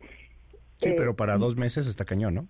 Y lo de la primaria. O sea, yo lo que yo conozco del método son las firmas y esta elección primaria que sería a raíz del padrón de las firmas. Dime, dime algo, eh, Xochitl, el, el tema de conocimiento en el país. Eres muy conocida en la capital, eres, eres muy chilanga. Y sí, has recorrido el país, pero ¿qué tanto, qué tanto te conocen en el país en eh, comparación de Sochi, de perdón, de Claudia Sheinbaum, de Marcelo, etcétera? Eso es lo que hay que medir y esa parte no me espanta. Okay. Esa es la que menos me espanta. Yo creo que la gente se va a recordar porque, pues, la verdad es que mi trabajo ha sido nacional. Eh, eh, porque pues tú tampoco puedes comprar un producto que no conoces, ¿no? Sí, claro. Sí, sí, sí, es, es, complicado. Si te preguntan por un coche que vuela, pues nunca lo vas a pedir en el catálogo, porque no existe. No, y, probablemente sea interesante verlo con en comparativa, a lo mejor, si no con la casa de enfrente, con los que tienes ahí mismo en la oposición, ¿no? Porque seguramente, y lo considero, no, no es echar cebollazo a nadie, pero sí seguramente eres mucho más conocida que muchos de los 18 que están aspirando a ser candidatos de la oposición. Eso puede ser que sí, sobre todo por mi trabajo en el país. O sea, sí hice un trabajo nacional cuando estuve en el gabinete presidencial, porque además era de las mujeres que se metía, o sea, hasta abajo. O sea, no, no hice un trabajo desde la oficina en Avenida Coyoacán. E, eso, eso, y, y, y pues sí creo que puedo dar un debate, no desde el privilegio, como los tres candidatos de Morena. o sea, Montreal me parece que es el candidato que menos viene del privilegio, eh, porque no es lo mismo hablar desde arriba que con conocimiento de, causa. Eh, entonces, esa parte hay, hay que trabajarla, pero justo es lo que yo digo, si nos vamos a poner a, juntar firmas eh, en lugar de recorrer el país para que te conozcan, pues los otros nos llevan una ventaja tremenda, porque ellos el 5 de septiembre van a tener un candidato. Ahora, también hay que preguntarle al INE, ¿esto es legal? O sea, porque tanto el proceso de nosotros, si es esto de las primarias, estaría fuera del tiempo electoral esto que está haciendo Morena es pues absolutamente ilegal. Eso es ilegal, pero lo está haciendo, ¿no? Pero entonces, ¿qué, ya hacen ustedes? Ya nos va a valer sombrilla las leyes. O sea, yo puedo recorrer el país este, sin decir que soy candidata, o sea, qué locura. No, pues que vas a ser la coordinadora o la gerente de la oposición, no sé, alguna cosa que se pues invente, ¿no? Al final. Luis, para ser concreta, yo lo que quiero es conocer el día 26 el método oficial, este porque hoy lo que conozco pues son comentarios, ¿no? Claro ayer me explicaban lo de la primaria, o bueno, Guadalupe me decía, y, creo que está padre, de verdad, yo, yo sí creo que esta idea de la sociedad civil, de ser ellos los que pongan al candidato, me, me, encanta, pero también creo que tendría que dejarle a los partidos eh, pues un, margen, porque ellos finalmente son los que van a decidir, ¿no? O sea, creo que se tiene que crear un híbrido, yo no descartaría a los partidos, este porque finalmente hoy son el instrumento para para llegar. Entonces, una vez resuelto esto, eh, pues yo ya, o sea, sí sí es una o sea, sí es un tema de dejar algo que estaba bastante construido. Obviamente ser candidata de la ciudad. Pues sí. Por algo, pero lo otro creo que sí sí estoy bien posicionada y sí sí hay una posibilidad sí hay que dar la pelea. No, no podemos dejar que este país se siga eh, destruyendo. Sobre todo, la parte que más, más me preocupa es la coste, este desprecio del presidente por, por las instituciones y el tema de la transparencia, la rendición de cuentas. Eh, decía hoy decía el, el, el británico economista, creo que es al que te refieres, Xochitl eh, eh, Keynes, ¿no? Este, Keynes, cuando los hechos cambian, yo cambio mi opinión. ¿Qué hace usted, señor? Estos hechos son los que han cambiado, pero yo quiero preguntarte si hay, no- si hay otro hecho que está o no cambiando. Eh, ¿Qué tanto te están apoyando a ti o, o- o- o todos estos grupos de la capital del país en el PAN para que tú seas la candidata? Porque pues como que hay algunos que a lo mejor todavía no están tan convencidos de que fueras la candidata a la capital del PAN, porque pues el PAN del país, de la capital, lo maneja otro grupo no precisamente muy cercano a ti. A ver, yo quiero hacer un reconocimiento al presidente Ataide. Tuvimos, eh, tuvimos una plática eh, súper sincera eh, donde él sí está midiendo la competitividad y me dio Ok. su palabra que, que iban con el más competitivo. Lo que sí me aclaró, y que creo que eso a lo mejor no, no, no gusta mi sinceridad a veces, es que en igualdad de circunstancias, este, pues tendría que ir uno de casa, ¿no? En este caso, pues alguien que milite Tabuada. en el PAN. Está Kenia, está Tabuada, porque yo no tengo esa credencial, o sea, y, y a lo mejor ha sido un tema de, personal, digo, yo les digo a todo el mundo que tengo más de 30 años en unión libre y no tengo acta de matrimonio. o sea, soy un poco reacia a estas cosas, pero eso eso sí es cierto y lo comprendo, o sea, lo comprendo, lo acepto porque pues efectivamente ellos son integrantes del partido. Por lo tanto, yo tendría que tener un margen bastante amplio Sí, claro. para poder ser la candidata. Creo que lo tengo, o sea, la verdad creo que lo tengo. Entonces, la posibilidad de ser la candidata a la capital es muy alta. Eh, eh, este Y yo no veo un rechazo de un rechazo, no lo veo. Eso que se dice que no me quieren eh, en la capital no es cierto. No es cierto. me Ajá. dejaron ser este, candi- candidata delegada, me permitieron ser a senadora, o sea, tampoco es cierto. O sea, eso sí es más como una leyenda negra. No te rechazan, pero tampoco les encantas. Bueno, eso sí. O no sea, sé. o sea, porque ay, pues no, no eres panista, no tienes la, la credencial, ¿no? Este, no, no estás casada, Pero vives en unión libre. Digo. nunca, nunca he robado. Ajá. Siempre he trabajado súper al lado de los que no tienen nada. Mi trabajo en el Senado. Ya. No sé, pues yo, para mí sería mejor tener una panista o alguien que esté en el grupo parlamentario que cumpla a cabalidad los principios del, del partido. Y creo que eso sí lo he hecho, salvo algunas cosas de muy del partido, pues sí soy bastante más liberal. O sea, sí soy una mujer mucho más de libertades, eso Ya. sí también es cierto. O sea, yo voté a favor que se regulara la marihuana, por ejemplo. Sí, claro. A lo mejor eso sí me gusta, ¿no? Pero en ese sentido, yo prefiero que se regule a que se esté vendiendo de manera ilegal por todos lados y que esté al alcance de todos lados. O sea, como en, en otros países donde hay un lugar donde se vende. Sí, que al menos donde- tengas la garantía de lo que estás comprando, ¿no? Pues sí, Sí, y ya finalmente si alguien decide consumirla, Bueno. pues que no sea una novedad, que no esté en las escuelas. Pero en fin, yo lo que diría es, eh, lo que cambió, yo creo que fundamentalmente fue el que un amigo me dijera, no te vas a perdonar nunca en tu vida que ni siquiera lo hayas intentado y que Morena nos arrase en las próximas elecciones hasta la mayoría calificada. Fíjate, esta es una frase muy conservadora, eh, pero yo te la quiero preguntar, porque hoy estás liderando en, en varias encuestas como candidata de la oposición en la Ciudad de México. Ya en las encuestas para presidente, no sé, no te han medido, habrá que verlos. Y me acuerdo mucho de esta frase que me decían en una escuela católica. ¿Qué prefieres, ser cabeza de ratón o cola de león, Xochitl? Yo lo que prefiero es de verdad, de verdad, donde yo pueda aportar mucho más. Eh, sé que lo uno es lo prácticamente seguro, lo dos es una aventura de las que he hecho muchas en mi vida. Yo en Hidalgo empecé en seis puntos, o sea, seis puntos de preferencia y acabé en más de 40. Ujú. O sea, no me espanta, simplemente tengo que medirme, ¿no? Ya. Si hay la posibilidad. Y, y cuando veo a los de enfrente, tampoco Dices- pienso que sean personajes invencibles. Ninguno de los cuatro me parece. Sí es cierto, tienen todo el poder, tienen todo el dinero, tienen un jefe de campaña en Palacio Nacional. Pero sí creo que yo puedo decirle a los jóvenes que no se conformen con tan poco. Que está bien la beca Jóvenes Construyendo el Futuro, que además la tienen muy pocos jóvenes, pero que yo sí los veo aspirando, ¿no? yo no me conformo con este de, no ser aspiracionista. Yo, yo sí les digo que el nearshoring es la oportunidad más importante que se ha presentado en 100 años. Sí, te avientas un tiro con Claudia Sheinbaum. Y con un gobierno que le apuesta a los combustibles fósiles, no vamos a salir adelante. Y con un gobierno que no le apuesta a la capacidad y al talento de los jóvenes, no vamos a salir.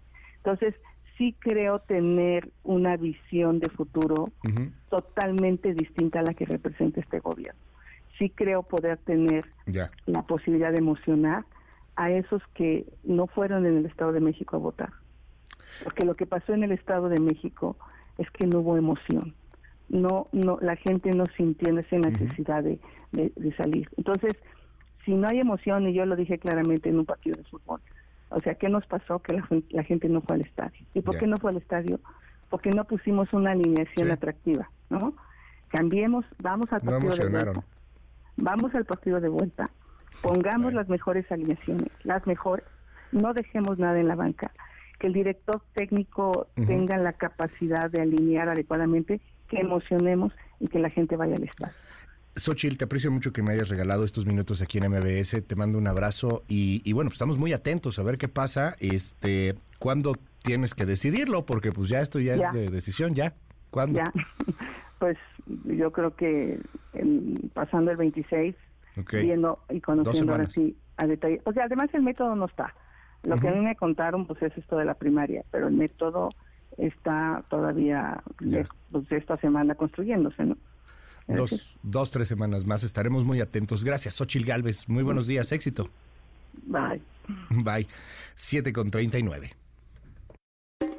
Sus burlas no me molestan porque él es así, pero él mismo fue a invitarme a mi casa, a integrarme a su proyecto por ser una mujer honesta y trabajadora. Entonces ahora no se puede burlar de mí. Lo que le respondía a su hijo, que fue a mi casa, que yo era una mujer que le gustaba disentir y que no estaba acostumbrada a agachar la cabeza. Entonces preferí no aceptar porque seguramente hubiera acabado fuera de Morena. Entonces mejor desde un principio dijo que no. SPREP desaparece, así como se cayó el sistema, no habrá credenciales de electores confiables y es regresar al pasado, regresar a la época de los dinosaurios priistas. Si ya no está García Luna, entonces ahora ¿quién es el cómplice? Porque en Estados Unidos se acaban de quejar de que el fentanilo sigue llegando por toneladas. ¿Quiénes son los políticos cómplices del régimen que ustedes no se atreven a tocar? Porque el otro va a ser sentenciado mi deseo es ser jefa de gobierno. ¿Para qué me hago pendeja? La neta. Me encuentro aquí en la sede alterna de Chicotenca, en el Senado de la República, donde he puesto un par de cadenas como protesta de que Morena y sus aliados no quieren nombrar al comisionado del INAI y por lo tanto este organismo está inoperante. Hoy vengo a ejercer un derecho que un juez me otorgó. Y aquí estoy y pasaré a Palacio Nacional a hacer valer un derecho que tienen todos los ciudadanos. Simplemente daré un mensaje y yo notificaré al juez en caso de que no pueda pasar. Ábreme tu cadena. No entras. No entras. No entras. ¿No te da vergüenza? No entras. ¿No te da vergüenza? No la dejes pasar. No la dejes, no la dejes pasar. No entras. ¡Fuera traidora! ¡Fuera traidora! Vamos a ver el método, vamos a ver si hay chance de que se pueda ser candidata. En la Ciudad de México no se ha definido cuál es el método, estoy bien en las encuestas, no sé cómo está a nivel nacional, no tengo idea. Nunca me he medido, nunca me había puesto. Entonces, bueno, creo que este periodo pues sirve para eso. Yo eh, hablé con Maco, le comenté, oye, pues a ver, cuéntame cómo está el método y pues me dijo, por fin te vas a apuntar. Le dije, mira, la estoy pensando, pero pues, depende pues de que haya posibilidades realmente, porque si me mandan a pedir un millón de firmas, que ya no hubo ninguna posibilidad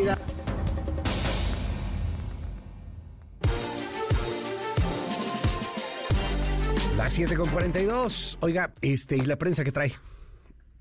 Intelite reporta. La cobertura mediática de los temas del día. 1. A ver, a ver. ¿Ya vio Black Mirror? Ay, yo no lo he querido ver todavía, me estoy esperando, pero ya, veo, ya vio Black Mirror. Ayer se estrenó la sexta temporada de Black Mirror y se ve que está chida. Hoy, hoy hay algunas coberturas en la prensa de espectáculos sobre ese asunto. Se ve que está buena, ¿eh? Yo me voy a esperar un ratito más para empezar a verla. Este, dicen que está muy chida. Y no empiecen de gachos porque ya los conozco y me van a empezar a escribir de spoilers y cosas en el WhatsApp. Ya sé cómo son luego con, con su servilleta.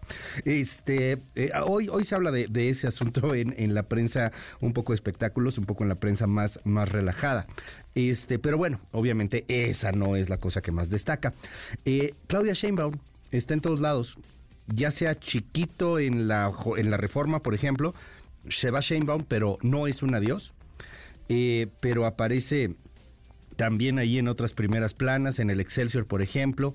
Es tiempo de mujeres y eso significa vivir sin miedo. Claudia Sheinbaum ahí con este vestido rosa, con el cual se despide como jefa de gobierno, se, se manda ahí un abrazo. Milenio le da la primera también a Sheinbaum ahí, este, pues en el templete, hablando. Sheinbaum no es un adiós, es por el futuro de la patria. Vamos a estar cargados de este tipo de información. Y la jornada, aquí está, esta es la foto que estaba buscando. Qué impresionante la movilización, ¿eh? Si me sigue a través de la tele, a ver, ya, vio esa foto de la jornada. Repleto el Monumento a la Revolución y las calles aledañas. Llevaron gente, mucha. Dicen que, que eran acarreados. Bueno, los opositores a Sheinbaum dicen que eran acarreados. Los seguidores de Sheinbaum dicen que no, que ellos fueron de corazón. Sheinbaum deja la Ciudad de México para dar continuidad a la 4T, hoy la primera de la jornada. Qué foto, ¿eh? Qué foto, la primera de la jornada. En fin, Sheinbaum, pues hoy se lleva prácticamente todas las primeras planas. 2. Eh, échele usted ahí un ojo si, si tiene oportunidad a lo que está eh, señalando el financiero en torno a recuperación económica. Banjico advierte recuperación económica en todas las regiones. Por primera vez desde el inicio de la pandemia, los niveles de actividad superan los del primer trimestre de 2020. Hay optimismo financiero. Más o menos por ahí está también la información en el economista por el tema de, de las bolsas que, que, vuelven a subir después de caídas brutales que tuvimos con la pandemia, etcétera. Pues ahí va, hay, hay un, hay un ambiente de cierto optimismo económico. Está interesante. Las 7 con 45. Intelite reporta. La cobertura mediática de los temas del día. En un momento regresamos. Continúa con la información con Luis Cárdenas en MBS Noticias. Ya estamos de regreso. MBS Noticias con Luis Cárdenas. Continuamos.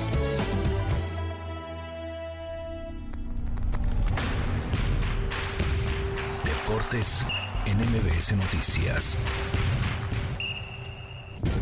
Luis, muy buenos días. Fuerte abrazo y saludos desde Las Vegas, Nevada, después de lo que ocurrió anoche aquí, justamente en donde la selección mexicana fue rebasada, superada, fue humillada por la selección de los Estados Unidos. 3 por 0 y pudieron ser más pudieron ser más para el cuadro tricolor que simplemente nunca estuvo a la altura, nunca generó peligro, nunca generó oportunidades, nunca pudo competir de tú a tú con los Estados Unidos y esto derivó en una derrota muy pero muy dolorosa. Ya son seis partidos consecutivos en los que México no puede vencer al equipo de Estados Unidos, que esto ya se está trasladando a una tendencia y a una realidad muy pero muy evidente. El fútbol de Norteamérica ha avanzado enormidades y el fútbol mexicano no se ha estancado. El fútbol mexicano ha dado pasos hacia atrás también agigantados. Vamos a escuchar a Diego Coca, el técnico de la selección mexicana, después de la derrota. Sí, estoy tranquilo, estoy tranquilo. Estoy molesto por perder.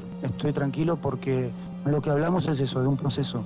Lo tengo que ir demostrando día a día y lo voy a ir demostrando día a día, no me queda otra opción que, hacerlo. ¿Qué viene para la selección mexicana? Disputar un partido por el tercero y cuarto lugar es la zona que hoy le compete a México en CONCACAF. Pelear por el tercer o cuarto lugar ante la selección de Panamá, que terminó siendo eliminada, que terminó cayendo ante Canadá, que se verá las caras justamente ante Estados Unidos en la gran final. Todo esto el día domingo. México que tendrá sí o sí que rescatar como mínimo ese tercer lugar que servirá de poco y después viajar a la ciudad de Houston para encarar la Copa Oro, un torneo en el cual el tricolor está obligado y ultra obligado a poder conseguirlo y levantar la copa. De no ser así, definitivamente que el proceso de Diego Coca corre mucho, pero mucho riesgo de poder terminar de manera precipitada. Un fuerte abrazo Luis, muy buenos días y seguimos en contacto durante todo el día en los espacios de MBS Radio.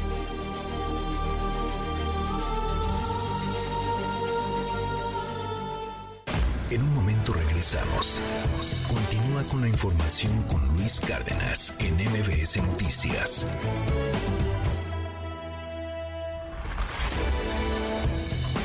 Ya estamos de regreso. MBS Noticias con Luis Cárdenas. Continuamos.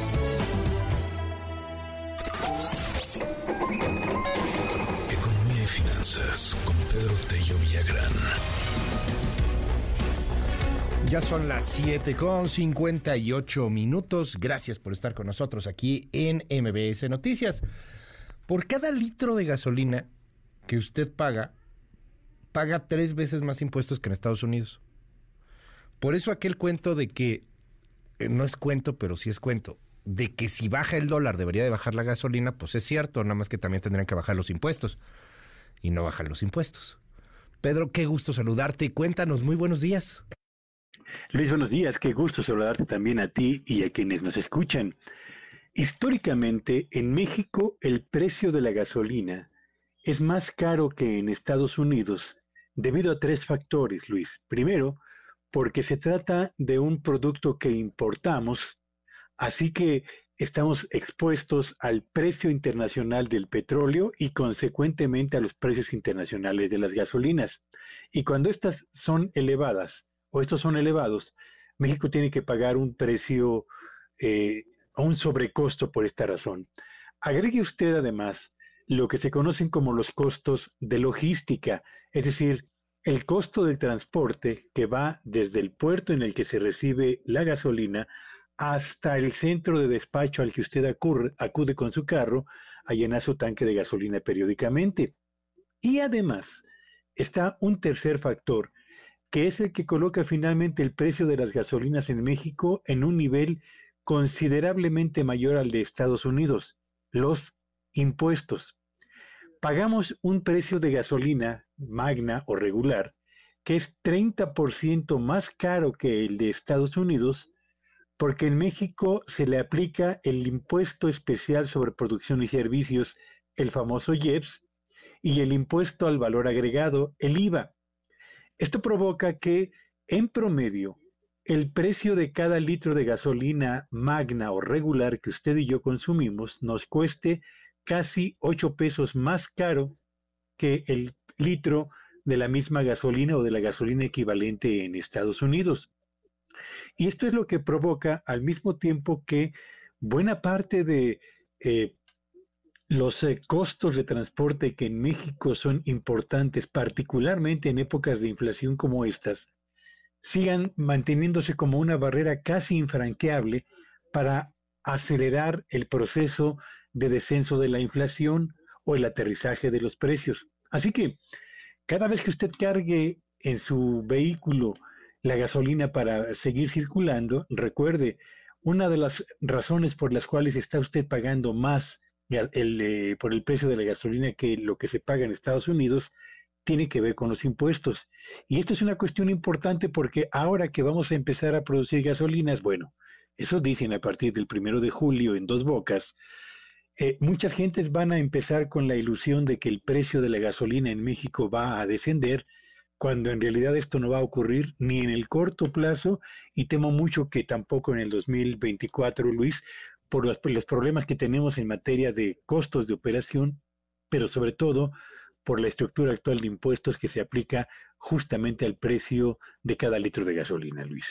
Pues ahí están las tres razones, querido Pedro. O sea, el asunto de los impuestos es importante, pero los otros me llaman mucho la atención porque está cara la gasolina y tiene que ver, por ejemplo, con la logística, ¿no? Que nos mencionas. ¿Por qué no hemos invertido más en logística? ¿Por qué en vez de estar cerrando los ductos para eh, combatir el huachicol, pues no le metemos más lanita a otro tipo de cosas? No hay almacenamientos de gasolina en el país, entiendo, no al menos los que necesitamos. O sea, es, un asunto de varios factores. El de los impuestos, por supuesto, importante, pero los otros también tendrían una reducción, eh, pues significativa, nada más que no hay inversiones. Sí, por supuesto. Eh, primer factor, importamos gasolinas. Solamente descenderá en la medida en la que aumente la producción interna. ¿Cuándo ocurrirá? No lo sé. Segundo, no tenemos infraestructura suficiente para abatir los costos de logística porque las vías de comunicación no siempre están en buenas condiciones y porque tampoco tenemos centros de almacenamiento ubicados en sitios estratégicos que permitan la distribución final eh, con menores costos hacia el consumidor final. Así que tres, tres barreras que van a impedir que el precio de la gasolina descienda, por lo menos o se acerque tanto como lo desearíamos al costo de la gasolina de hoy en Estados Unidos, Luis. Gracias, querido Pedro. Te mando un gran abrazo y te seguimos ahí en tus redes. ¿Cuáles son? Síganme en Twitter en arroba Petello Villagrán y que tengan un espléndido fin de semana. Gracias, es Pedro Tello. Son las 8 con 3 minutos. Hola Luis, te estamos escuchando. Debes de decir que en el evento de Claudia también obligaron a muchos ambulantes a ir porque si no les quitan el permiso de vender. Ahorita les tengo una crónica sobre esto que ocurrió con Claudia Sheinbaum.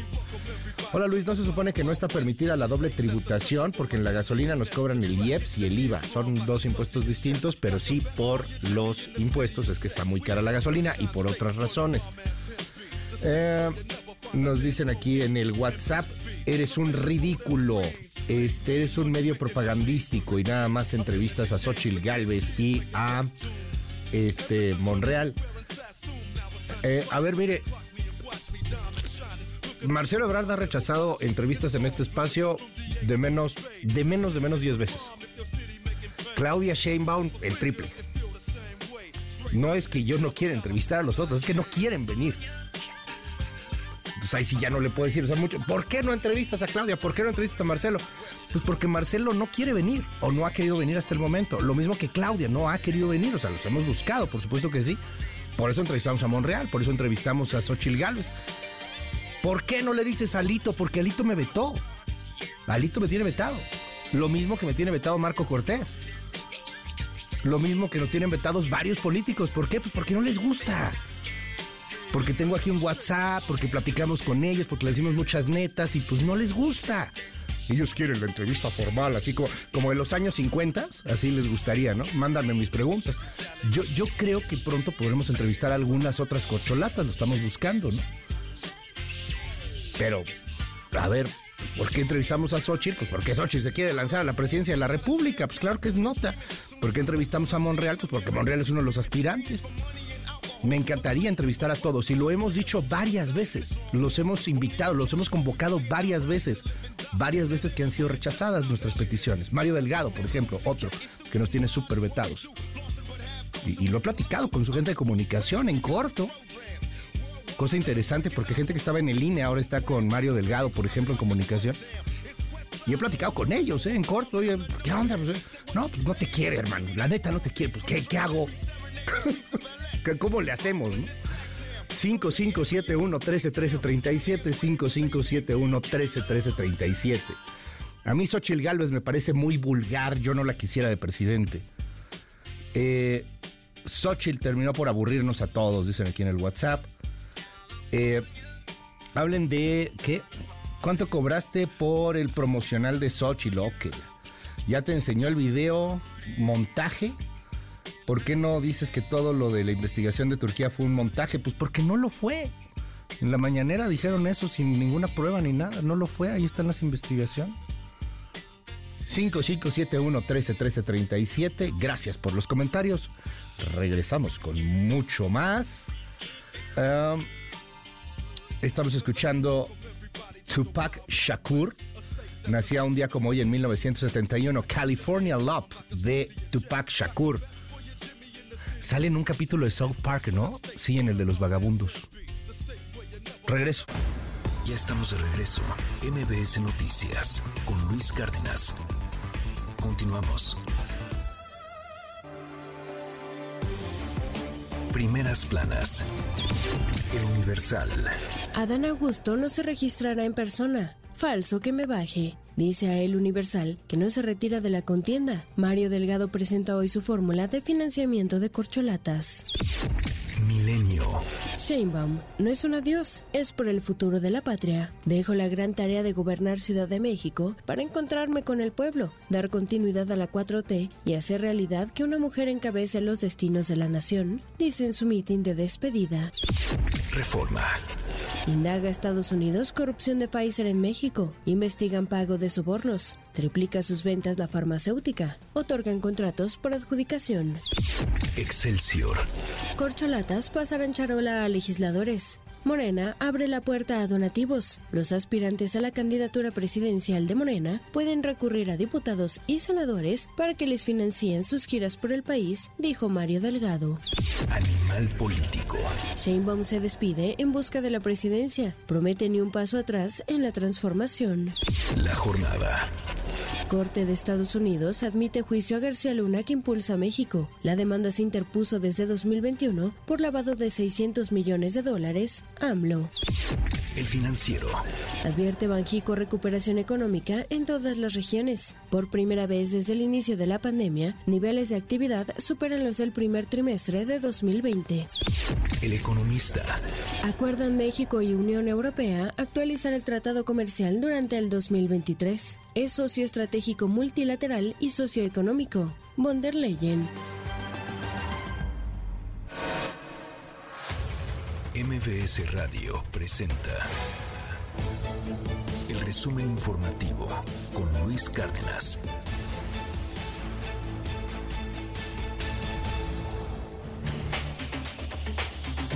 Qué gusto saludarte, Coco García. Muy buenos días. Luis Cárdenas, buen día, buen día al auditorio. Les comento que el titular de la Unidad de Inteligencia Financiera, Pablo Gómez, confirmó esta mañana que se llevará a cabo un juicio en Estados Unidos para que México recupere los más de 600 millones de dólares desviados por Genaro García Luna y otros servidores públicos. Esto fue lo que dijo el titular de la UIF. Queremos decirles que ya no tienen recurso, es definitivo, ya es inatacable. El juicio para la devolución de los recursos de México por parte de estos, eh, esta trama de corrupción se va a llevar a cabo. Habrá juicio, sin duda alguna. Viene el momento en el que pues, el juez les va a exigir a los demandados que presenten una respuesta a las pretensiones del gobierno de México. Una vez que esto ocurra, se integra el jurado, se abre propiamente el juicio y viene la, el veredicto. Y Margarita González Sarabia anunció que presentará su renuncia a la dirección de la Lotería Nacional para participar en el proceso interno de Morena por la candidatura al gobierno de Morelos. Escuche. Amigas y amigos de Morelos, en reunión con el presidente Andrés Manuel López Obrador el día martes 13 pasado, manifesté mi deseo y compromiso de participar en el proceso interno de Morena por la gubernatura de nuestro estado, para lo cual renunciaré a la dirección general de la Lotería Nacional, cumpliendo con los procesos legales correspondientes en el momento que así me sea indicado. Y la Fiscalía del Estado de Jalisco por fin autorizó y comenzó con la entrega de los cuerpos de los ocho jóvenes que trabajaban en un call center y que fueron asesinados luego de ser privados de la libertad entre el 20 y el 22 de mayo, esto en Zapopan. Ayer Mayra Velázquez, de 29 años, fue sepultada en el Panteón de Guadalajara y se espera que este viernes se entreguen los restos de Arturo Robles. Finalmente, Luis Auditorio, en información internacional, les comento que el secretario general de la ONU, Antonio Guterres, calificó como patética la respuesta de los gobiernos para combatir el cambio climático y advirtió que el mundo se dirige al desastre. El jefe de las Naciones Unidas insistió que en que es necesario acelerar de manera radical las medidas contra el calentamiento global y ello debe empezar con las empresas de combustibles fósiles. Escucha. Nos precipitamos hacia el desastre, con los ojos bien abiertos, con demasiadas personas apostando todo a una ilusión, tecnologías no probadas y soluciones milagrosas. Es hora de despertar y dar un paso adelante. Enfrentemos los hechos. El problema no son simplemente las emisiones de combustibles fósiles, son los combustibles fósiles, punto. La solución es clara. El mundo debe eliminar los combustibles fósiles de una manera justa y equitativa, moviéndose para dejar el petróleo, el carbón y el gas bajo tierra, donde pertenecen, e impulsar masivamente la inversión renovable en una transición justa. Muchísimas gracias, Coco. Te seguimos en tu red. ¿Cuál es? En arroba Coco García con doble I, en Twitter, Instagram, TikTok y cual. Muchas gracias. Buen día. Buen día. Son las 8 con 16 minutos.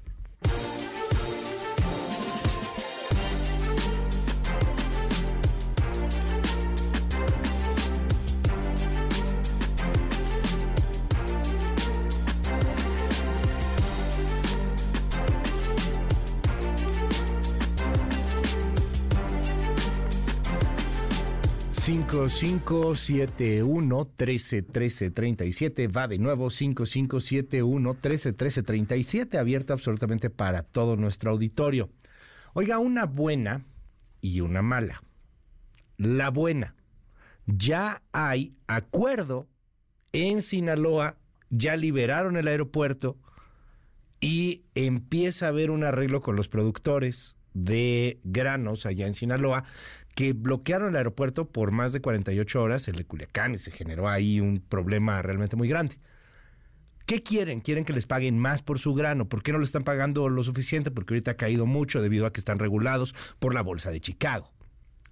¿Qué exigen? Pues eso, que les paguen más por el grano. Eso es lo que están exigiendo.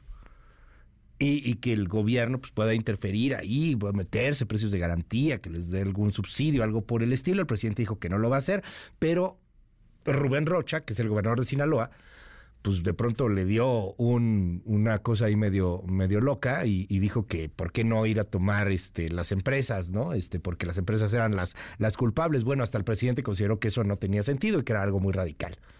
¿Qué fue lo que sucedió? ¿A qué acuerdo van llegando? Cuéntanos, Karina Méndez, en Sinaloa.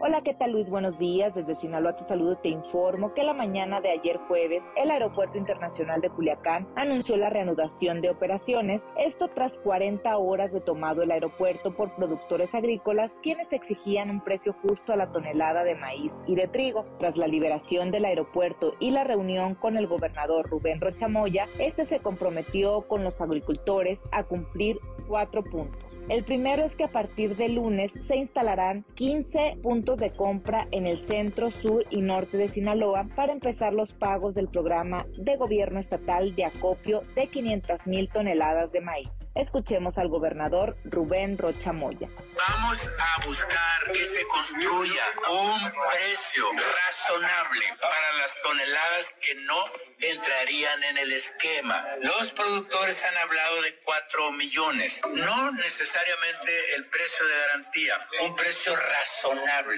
En el segundo punto, se estableció incluir a 300 pequeños productores de hasta 15 hectáreas que habían quedado fuera del programa de Segalmex. A todos se les va a pagar, pues si no lo hace el gobierno federal, lo hará el Estado. El tercer acuerdo fue el compromiso de interceder ante la Fiscalía General de la República a efecto de evitar detenciones en contra de los dirigentes que encabezaron la toma del aeropuerto. Y el cuarto punto de acuerdo eh, fue empezar a pagar el maíz que ya se acopió en las bodegas pues esto será un factor que incentive a los grandes compradores a también iniciar con sus compras. Escuchemos a Miguel Ángel López Miranda, presidente de la Liga de Comunidades Agrarias de la CNC, quien pide una disculpa a la sociedad sinaloense por los daños causados por la toma del aeropuerto. Eh, expresar desde la CNC, de, los demás compañeros que constituimos este bloque, eh, mandar a la sociedad sinaloense eh, una, una disculpa por las molestias generadas en la toma del aeropuerto. En este tipo de casos es necesario en muchas las veces, como fue el caso, de tener que radicalizar eh, las, posturas, las acciones, y eso obviamente eh, genera efectos colaterales. Pedimos eh, la generosidad, la solidaridad de la sociedad sinaloense en general a la causa, que es muy justificable, pero definitivamente sí nos apena nos apena haber generado esos agravios, esos, esos efectos negativos en, la población. Una disculpa reiterada para todos y un saludo muy afectuoso. Para finalizar, Luis, te comento que el presidente de México, Andrés Manuel López Obrador, se comprometió en apoyar a la comercialización de las 4 millones de toneladas de maíz que no entran en los programas de compra de Segalmex y del gobierno de Sinaloa. Esto durante una llamada que le hizo al gobernador durante la reunión con los agricultores. Hasta aquí mi reporte desde Sinaloa. Continuamos con más información en MBS. A ver, por ahí te va la mala. Gracias, Karina. Ahí te va la mala. Ahí, van más o menos con los acuerdos. La mala. La Cámara Nacional de Autotransporte de Carga reconoció que los delitos a los autotransportistas en las carreteras del país creció 10%. Reconoció que eso afecta a todos los sectores, por lo que exigió a las autoridades de los tres niveles más coordinación. Citlali Sainz, muy buenos días. Hola Luis, buenos días a ti, buenos días también a nuestros amigos del auditorio. La Cámara Nacional de Autotransporte de Carga, la Canacar, reconoció que los delitos a los autotransportistas en las carreteras del país han crecido 10% y además dijo que esto afecta a todos los sectores, no es un sector exclusivamente, sino muchos se ven afectados por los robos en las carreteras. Por ello exigió a las autoridades de los tres niveles de gobierno, federal, estatal y municipal, mucha mayor coordinación para para acabar con este flagelo. Miguel Ángel Martínez, el presidente de la Canacar, afirmó que el sector ha tenido que invertir mucho más recursos para enfrentar a la delincuencia, pues ya es un problema estructural, por ello pidió acciones coordinadas para atender muchos de los delitos que se cometen en contra de sus agremiados. Vamos a escuchar lo que dijo Miguel Ángel Martínez Millán, presidente de Canacar. Tenemos, desafortunadamente, no hay una especialidad que esté sufriendo los delitos. Tenemos retail, tenemos automotriz, acero. Desafortunadamente, todos los sectores están sufriendo esos delitos. Hablaste también del incremento de los delitos. Efectivamente, ha incrementado 10%. Canacar está claro de que tiene que reforzarse y de esa forma lograremos mitigar un delito que a todos nos daña. Daña a la ciudadanía, daña a los transportistas, a nadie quedamos fuera y creo que todos debemos de ir a resolverlo a nivel país. Otro problema que enfrenta la Cámara Nacional de Autotransporte de Carga es que debido al incremento en los robos también se han incrementado los costos de los seguros para los autotransportistas que tienen que invertir incluso en seguimiento satelital y otros dispositivos para defenderse de la delincuencia. Luis es mi reporte al auditorio. Muy buenos días. Gracias, Itlali. Muy, muy buenos días. Son las 8 con 23. Me quieren cambiar el nombre a un centro deportivo, a una ciudad deportiva en Atizapán de Zaragoza. En 2008 le pusieron Ana Gabriela Guevara y se lo quieren cambiar. Quieren que ahora se llame Canelo Álvarez. Y así supongo que van a ir cambiando varias cosas. De hecho, ahí en esa, este, en, esa ciudad deportiva, en Atizapán de Zaragoza, hay una estatua de Ana Gabriela Guevara. Pero era la Ana Gabriela Guevara de 2008, la Ana Gabriela Guevara que, que, el, que el país quería, que, que, que se le aplaudía, que se le apoyaba, que nos llenaba de orgullo. No la soberbia Ana Gabriela Guevara que desprecia a las nadadoras y que se siente poderosísima porque tiene el apoyo del presidente. El presidente ya se va, ¿eh? Le queda poquito más de un año y medio. No, poquito menos de un año y medio.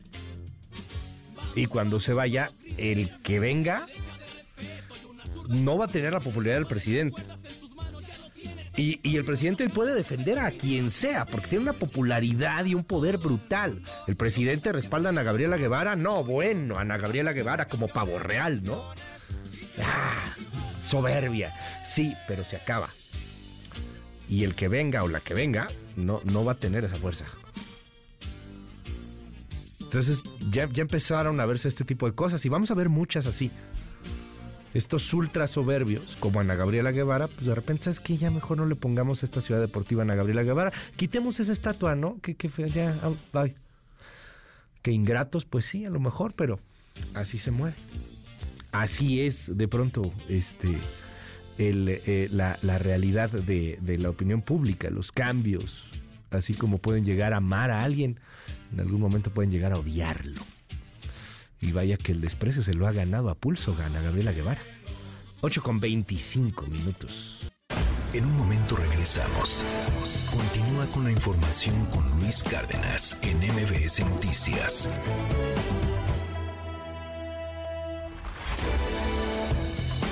Ya estamos de regreso. MBS Noticias con Luis Cárdenas. Continuamos. Ha sido nombrado Alejandro Encinas como el siguiente secretario de gobernación. Bueno, de momento encargado de despacho. Lo dijo hace un momento en la mañanera el presidente López Obrador. Escuche. ¿Ya tiene usted el sucesor? ¿Quién se quedaría en, no, estamos pensando, es que ha habido mucho trabajo, bastante trabajo. Estamos pensando, se va a quedar a cargo de despacho, sí, Alejandro Encinas, porque no se puede dejar esa secretaría sin dirección. Ok, a ver, es bien importante esto que dice y cómo lo precisa el presidente. Alejandro Encinas se queda como encargado de despacho, técnicamente como secretario de gobernación temporal, interino, en lo que nombra el presidente el que sí va a ser secretario de gobernación. ¿Por qué? Pues evidentemente no es Encinas. Es Encinas, pero no es Encinas. No es Encinas porque va a ser encargado de despacho, es decir, secretario temporal, y no es porque no se lleva con el ejército porque Encinas ni en su peor pesadilla se imaginó que esta 4T iba a militarizar como ha militarizado el presidente López Obrador el país. Nunca, nunca se imaginó algo así, jamás. Y Encinas no se lleva al grado de que el ejército lo espía. Y el presidente ha dicho, no, pues, pues no te preocupes de que te estén espiando. Entonces, no puedes estar en la Secretaría de Gobernación si no tienes un buen contacto con el ejército. Y Encinas no lo tiene. Así que temporalmente estará Encinas ahí y ya luego el presidente determinará quién se queda en la Secretaría de Gobernación. Se hablaba de Rosa Isela Rodríguez al principio de esta semana, pero bueno, pues ya clarito quedó el martes, si no me equivoco, cuando Rosa Isela dijo yo me quedo en seguridad y San se acabó, prácticamente descartándose también para ser precandidata a la presidencia, a la jefatura de gobierno de la Ciudad de México. En fin, bueno, pues ahí vienen los enroques otros enroques, otros cambios, otras renuncias que se están dando en eh, el país, buscando las distintas gubernaturas, eh, pues son, son varias. A ver, me voy rápido porque son bien complicadas algunas de ellas. Chiapas, empiezo con ello. Chiapas. Eduardo Ramírez, que acaba de llegar de presidente de la Jucopo al Senado, que, que, que además es el coordinador de Morena, o sea, lo nombraron antier. Ya dijo Eduardo Ramírez, el senador Ramírez, que igual y, vota la chamba en unos meses o semanas, porque él lo que quiere es ser gobernador de Chiapas. Está Zoe Robledo, el que es todavía director del IMSS. Luis Armando Melgar, que mucho tiempo estuvo en una televisora en TV Azteca y muy cercano de Televisión Azteca, y que es diputado federal del Verde. Él también quiere Chiapas. Jorge Luis Lavallen, diputado, no, no Jorge Luis Lavalle, Jorge Luis Lavallén, perdón, diputado de Morena, también quiere Chiapas, y Sacil de León, senadora del partido Encuentro Social, que bueno, es 4T. Eh, eh, polémica, ¿eh? También esa senadora. O sea, por Chiapas van cinco, hasta ahorita, hasta ahorita. Chiapas es de los más competidos. En Puebla está Alejandro Armenta, que él ya dijo que tiene lista su renuncia, su licencia, y presto para ir a buscar la gubernatura de Puebla. Está Ignacio Mier, pero él todavía no ha hablado del tema, pero seguramente lo hará en los próximos días. Y está Julio Huerta, que hoy es secretario de gobernación, pero en Puebla. Al menos el presidente ahí no se ha metido. Si, si también tienen que renunciar los secretarios de gobernación o los funcionarios estatales que quieran buscar un hueso estatal. El presidente se ha metido con su gabinete legal y ampliado, pero todavía no se mete pues con los que también controla, que son los funcionarios estatales. En el caso de Morelos, la cosa es más interesante aún, porque ahí tienes un poquito más cerrado el, asunto entre Margarita González, Margarita González Arabia, que ha sido la directora de la Lotería Nacional, una funcionaria muy destacada en varias cosas, y Rabindranath Salazar, que es el coordinador general de política y gobierno en la presidencia de la República. Y lo interesante es que es para suceder a Cuauhtémoc Blanco, que dejará también la gubernatura de Morelos el próximo año. En Veracruz también anda peleada la cosa. Tienes a Sergio Gutiérrez Luna, diputado de Morena, que todavía no ha hablado mucho al respecto del tema, pero que apoya, eso sí, tiene corcholata favorita, a Adán Augusto López, Sergio Gutiérrez Luna. Y Rocío Nale, que al parecer, si no me equivoco, es más de Claudia Sheinbaum, y no ha confirmado que se va, pero tampoco ha confirmado que se queda. Entonces, ahí también anda volando el asunto de Veracruz. En Guanajuato, el procurador del consumidor, Ricardo Sheffield, ya dijo que se va, ya está, está dando entrevistas, él quiere gobernar Guanajuato. Guanajuato es un bastión panista, sí, sí, sí. Ha ganado el PAN mucho tiempo, sí, sí, sí. Y eso también es lo que está poniendo en riesgo la elección para los panistas en Guanajuato el próximo 2024. Ya empiezan a salir algunas encuestas que dan un poquito de preocupación a los azules en el estado. ¿Por qué? Porque una cosa es León, otra cosa es Guanajuato del resto del estado. No, no es lo mismo lo que se vive en León, que León es muy próspero, León está relativamente controlado, y ya si te vas a las afueras, la cosa cambia, y cambia importante. En la Ciudad de México eh, está Ariadna Montiel, la secretaria del Bienestar Está Luisa María Alcalde, también la secretaria del Trabajo y Prevención Social, que no ha confirmado que se va ni, ni que se queda. Tampoco Ariadna Montiel, por cierto. Y se habla de Omar García Harfush. Y, se habla, este, pues que, que él podría ser. Ahí se están moviendo muchas cosas. La verdad es que la Ciudad de México, vaya que hay tapado. Pensábamos que iba a ser Rosa Isela Rodríguez, pero por lo que dijo esta semana, pues prácticamente está descartada, ¿no? Ella dijo que se queda hasta el final en seguridad con el presidente. Entonces, bueno, tienes, ahorita suena Ariadna Montiel, suena Luisa María Alcalde, suena Omar García Harfush, suena con muchísima fuerza Clara Brugada, la actual eh, alcaldesa de Iztapalapa.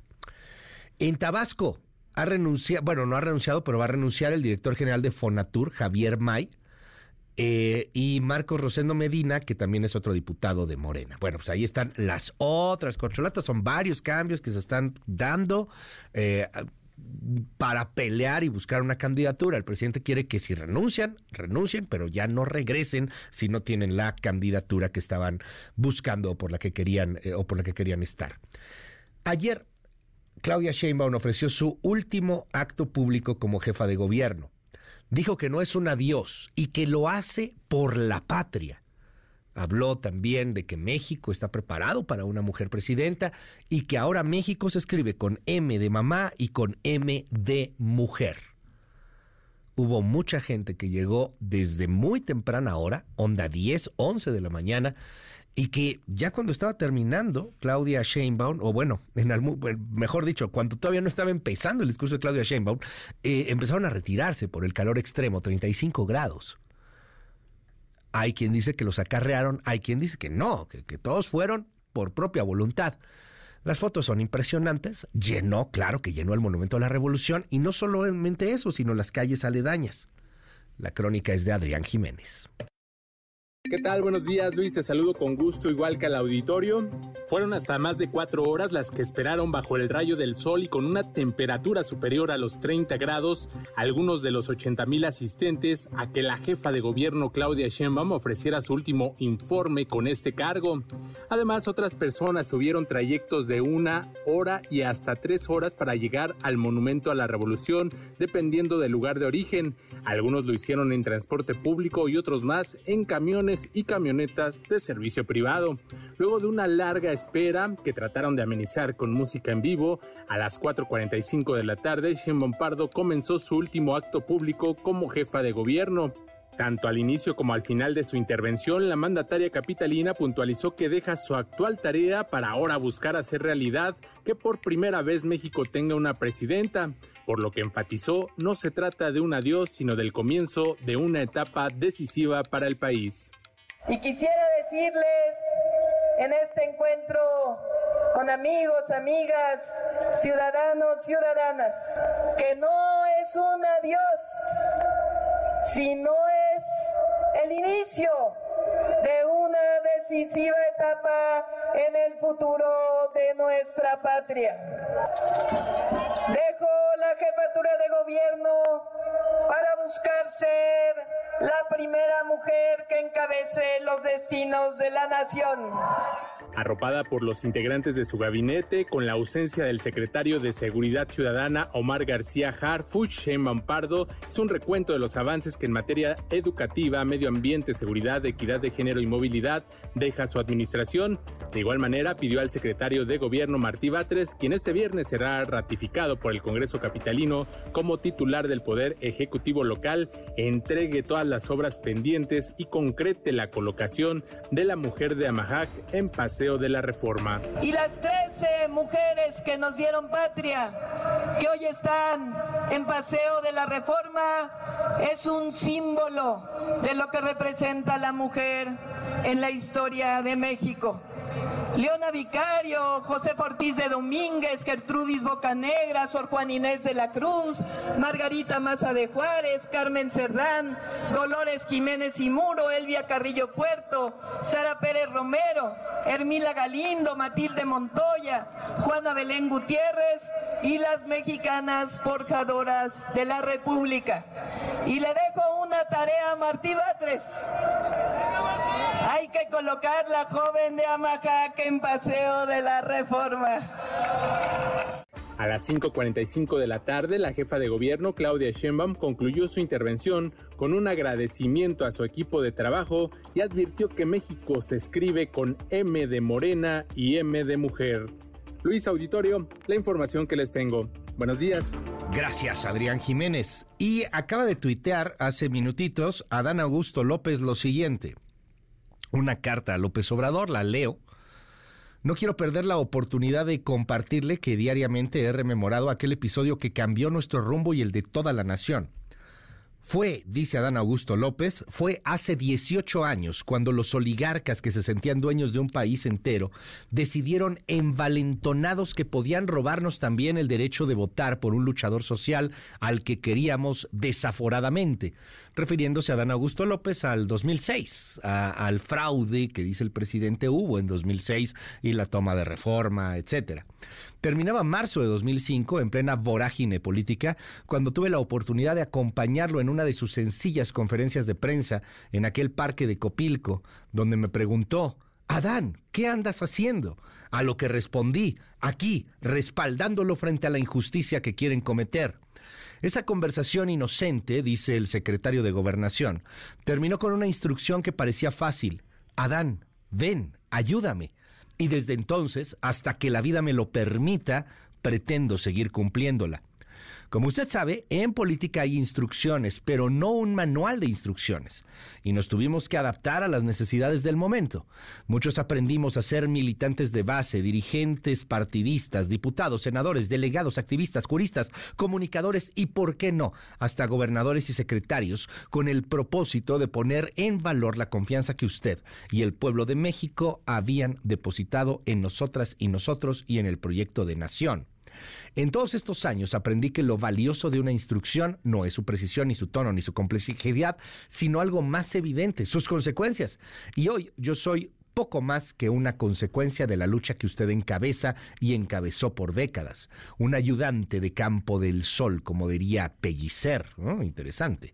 No se lo niego la estima, el respeto y la admiración que siento por usted, la misma que le profesaba Payambé y Aurora, quienes partieron orgulloso tras verlo dirigiendo a la nación. Hace complejo para mí solicitarle que acepte mi renuncia al frente de la Secretaría de Gobernación, cargo que me permitió acompañarlo mientras escribe una de las páginas más luminosas de Tabasco, de México y de la historia de la democracia latinoamericana. Por ello, yo prefiero pedirle que si está en su agrado, me releve de este cargo para así atender con la tenacidad los valores y el compromiso histórico que usted sembró el encargo de profundizar la cuarta transformación de la vida pública nacional. Le ruego que no crea que busco algo mejor o más grande, que el privilegio de acompañarle, todo lo contrario. La realidad es que usted ya ha hecho más que suficiente por todas y todos nosotros. Y luego en lápiz, bueno, en pluma azul, pluma azul, le pone en manuscrita le abrazo con afecto y agradecimiento y la firma de Adán Augusto López. Bueno, pues ahí ya se la tuitea y si la quiere ver, qué larga carta y, y, pues sí, es una carta obviamente de pleitesía al presidente, lo que decíamos ayer. Fíjese, Adán no pide renunciar sino que le pide al presidente que lo releve. Porque él no podría renunciar al presidente. Bueno, pues ahí está claramente el eje de esta elección, que es una elección, es una pre-campaña, aunque quieran decir otra cosa, eso es lo que es, es el presidente López Obrador. regresamos. En un momento regresamos. Continúa con la información con Luis Cárdenas en MBS Noticias.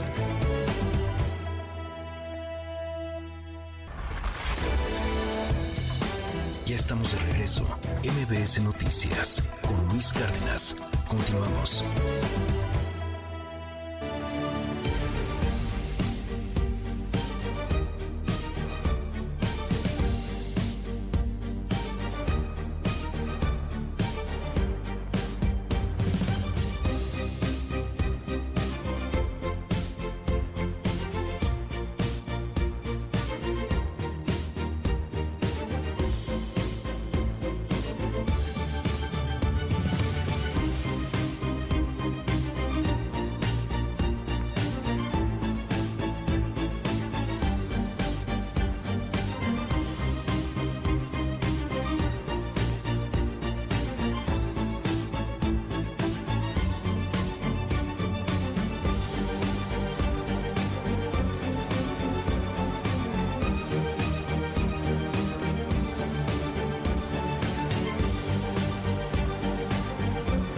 Las 8 con 51 minutos, seguimos en este espacio. Gracias por seguirnos en nuestras redes sociales y escribirnos en el WhatsApp 5571 131337.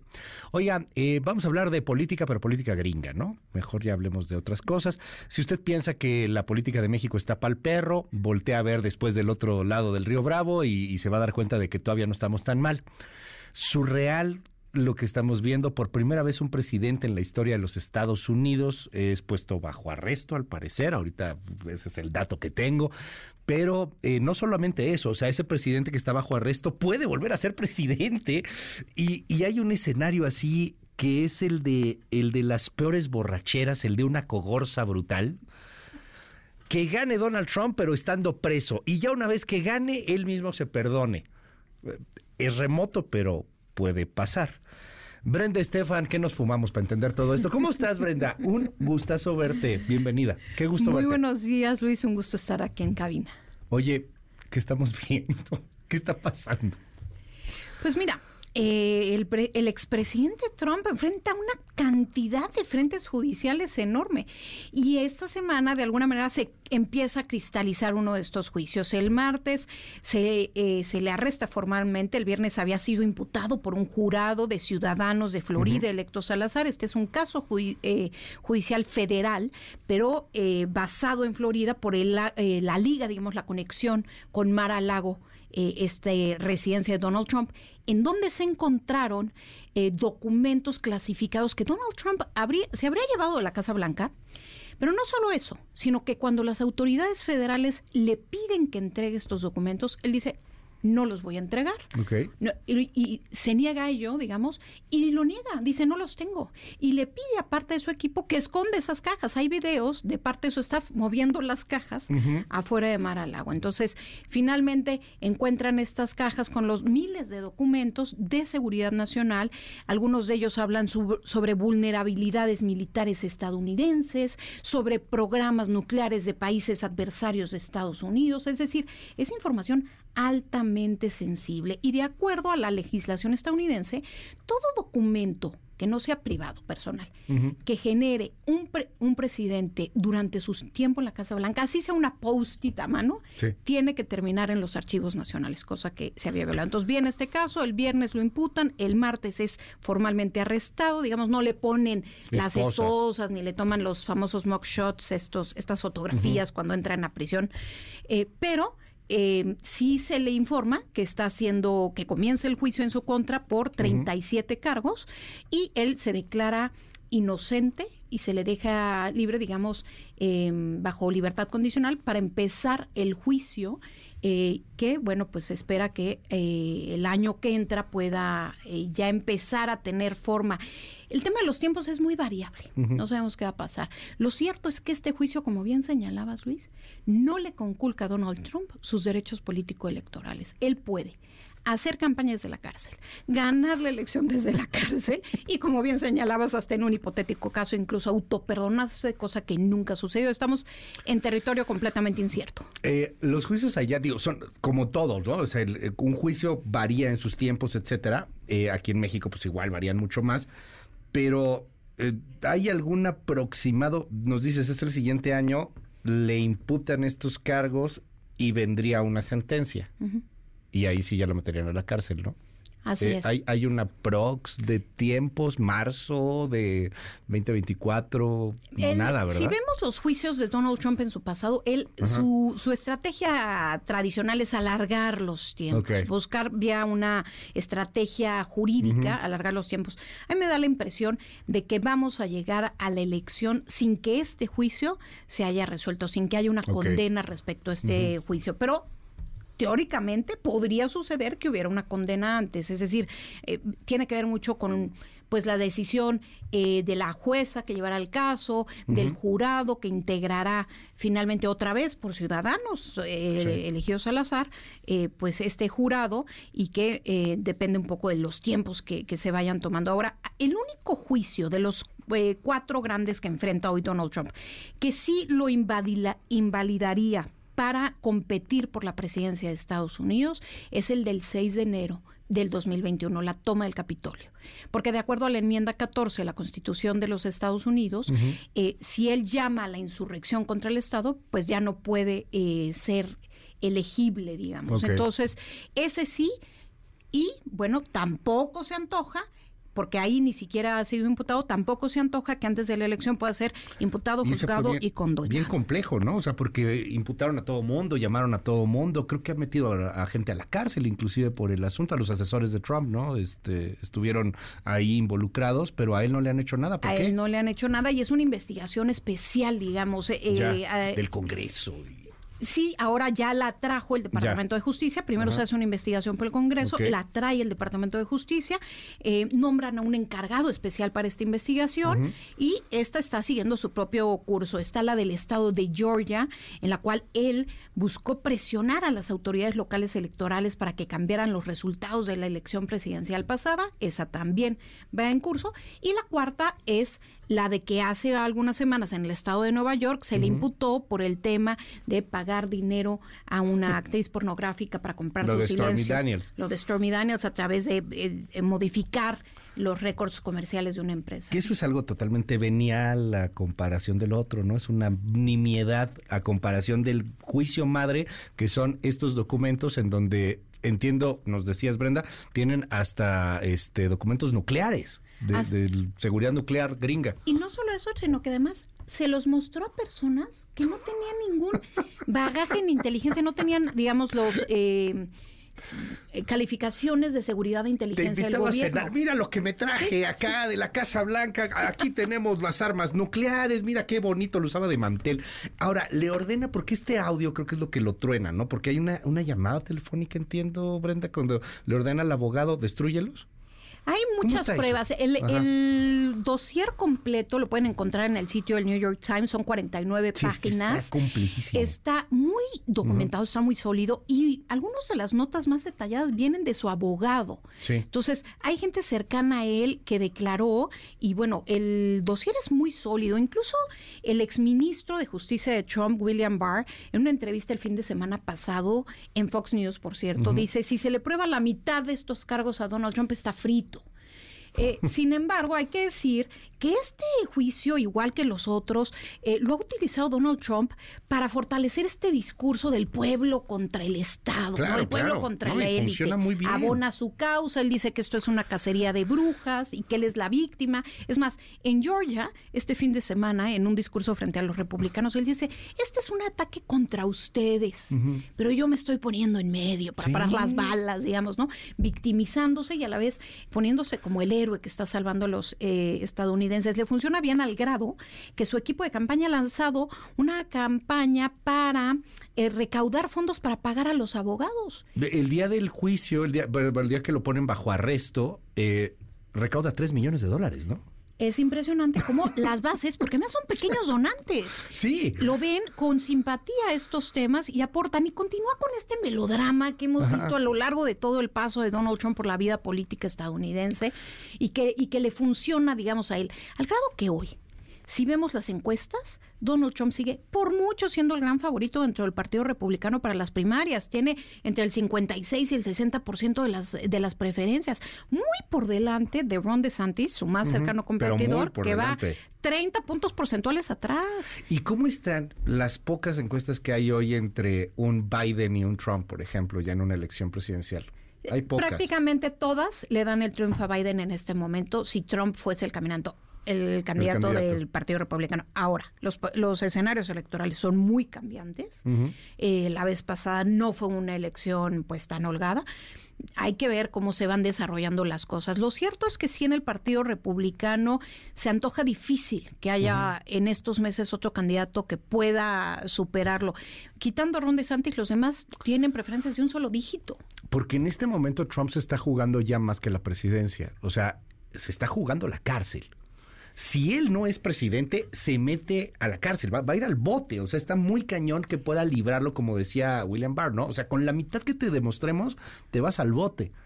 Y, algo que llama mucho la atención, si vemos los encabezados y la prensa, se habla mucho de el expresidente enfrentando por primera vez cargos federales eh, penales. Que eso sí es histórico, ¿verdad? No había habido ningún presidente en la historia. Es la primera vez que... enfrenta cargos eh, penales a nivel estatal y ahora a nivel federal. Pero bueno, eh, Trump es un presidente, fue y ahora expresidente de muchas primeras veces.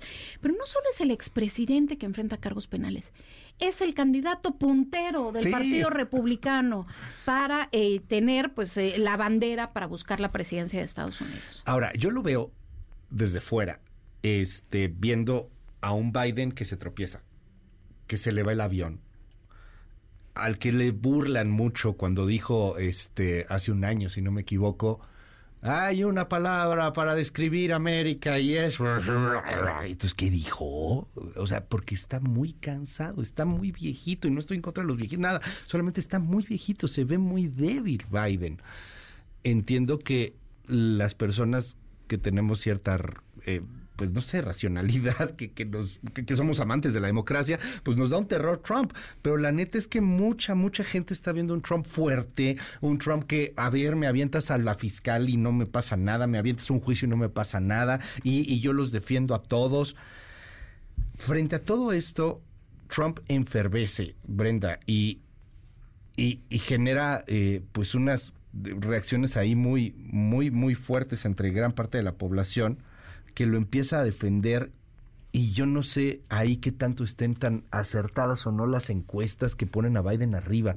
Veía el sitio de apuestas y sí, está casi empatado. O sea, pagas lo mismo de Trump y Biden, va muy empatado. Y, mencionas un tema clave. Eh, Biden tiene 80 años. A ver, no es que Trump sea mucho más joven. Trump cumplió apenas eh, ayer, cumplió 77 años. Pero eh, la edad media en Estados Unidos es 39 años. La edad media en el Senado es 64. y en la Cámara de Representantes es 58. Bueno, pues claramente ambos salen muy fuera de la media y el presidente Biden es el presidente de mayor edad de toda la historia de Estados Unidos. Y si bien pues sus récords de salud son públicos y no, digamos, no tienen temas de gran preocupación, pues eh, incluso el electorado demócrata no está feliz con esto. Eh, estos episodios, como dices, la caída, los trastabillos, pues no abonan a la causa. Desde luego que, que será un tema, pero sería un tema mayor si el candidato, en lugar de ser Trump fuera de Santis, por ejemplo, que es un hombre de 44 años, muy joven.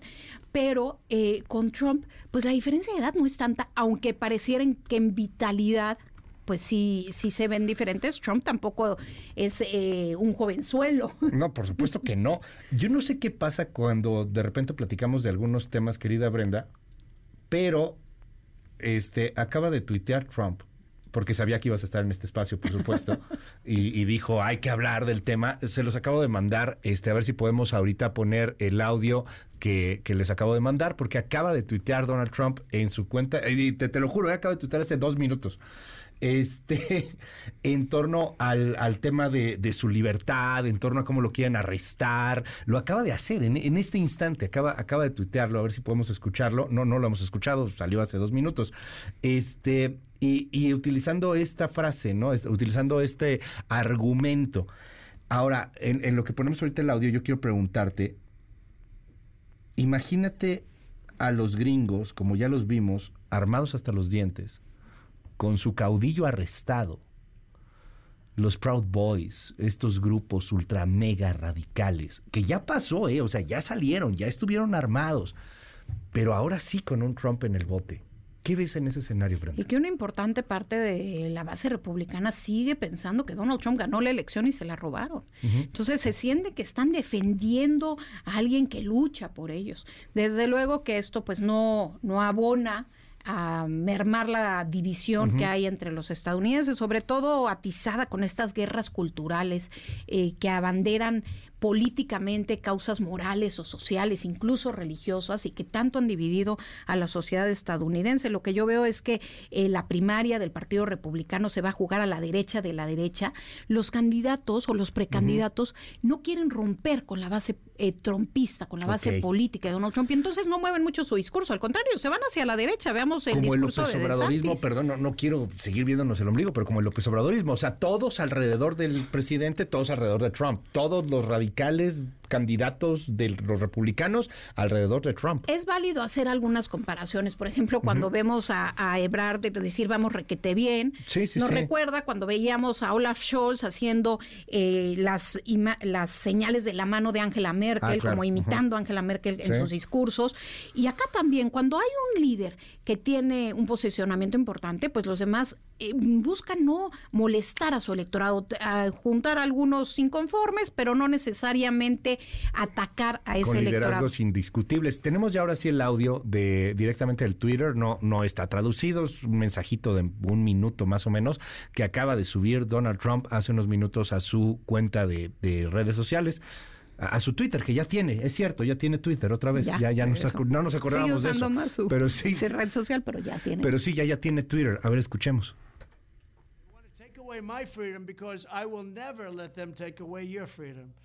They are not coming after me, they're coming after you. I just happen to be standing in their way, and I will never, ever be moving out of their way. On November 5th, 2024, justice will be done. We will take back our country, and we will make America great again. Thank you very much.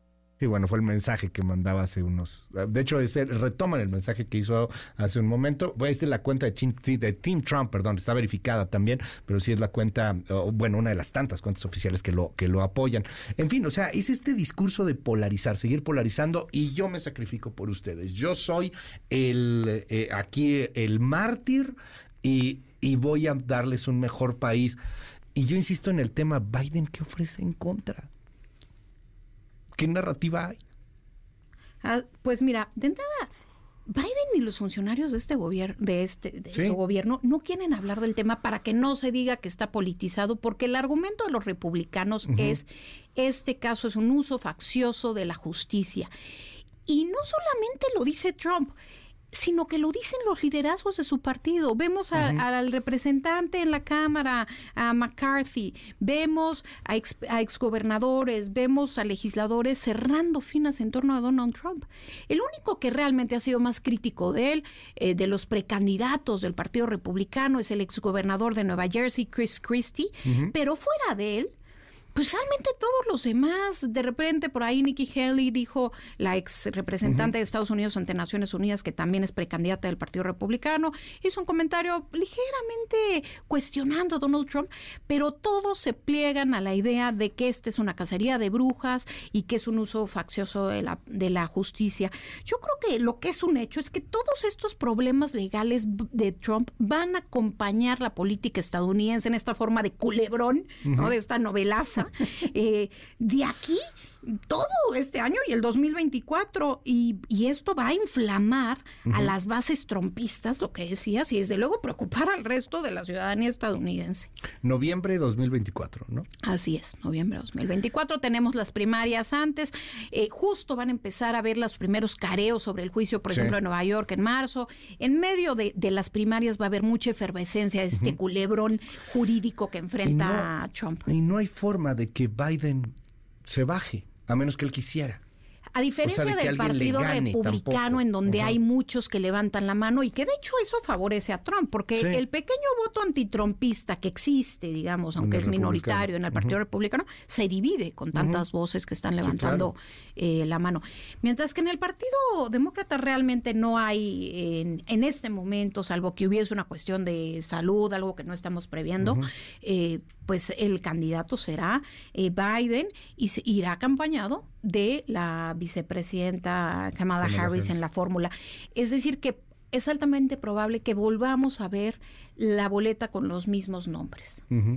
Vamos a seguir, pues ahora sí que muy, muy de cerca este asunto.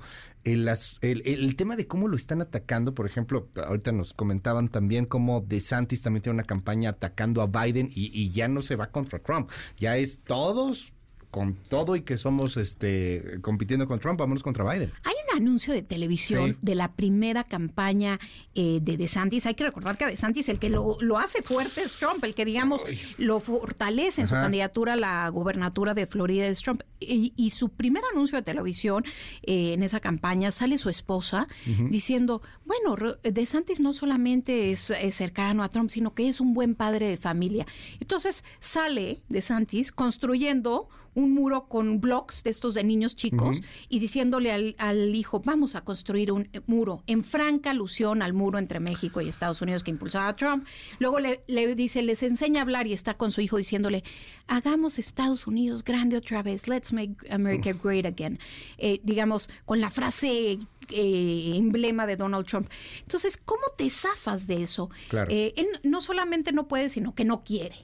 Entonces, pues su, su campaña, eh, el Wall Street Journal en un artículo dice, Ron DeSantis es otro Trump, pero eh, sin tanto drama y con cerebro, ¿no? Entonces, la- lo que él busca es impulsar esta idea de que él es un poco más racional, pero que su agenda, una agenda ultra conservadora de ultraderecha, ha funcionado en Florida. Mira, te, te muestro este video, a ver si ahorita lo podemos ver también ahí para nuestros amigos en las redes, ahorita también lo tuiteamos.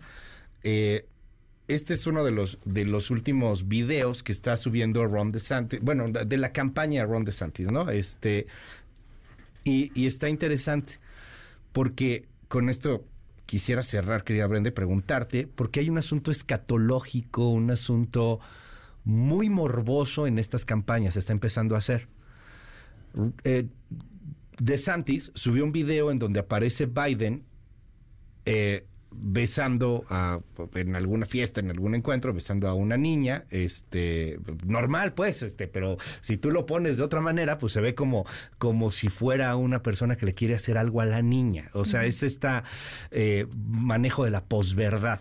Entonces tienes a Joe Biden cercano a la niña, lo estamos viendo a través de la tele, si nos sigue a través de MBS TV, y está prácticamente acusando de pedófilo al presidente estadounidense. Al final termina el spot de DeSantis diciendo, Biden, mantén tus manos fuera de nuestras niñas, ¿no? Parecido también a lo que ocurrió cuando le hackean este, hace unas semanas al hijo de Biden, este, a Hunter Biden, toda su computadora con imágenes en donde está, pues con prostitutas y drogándose y con armas, etcétera.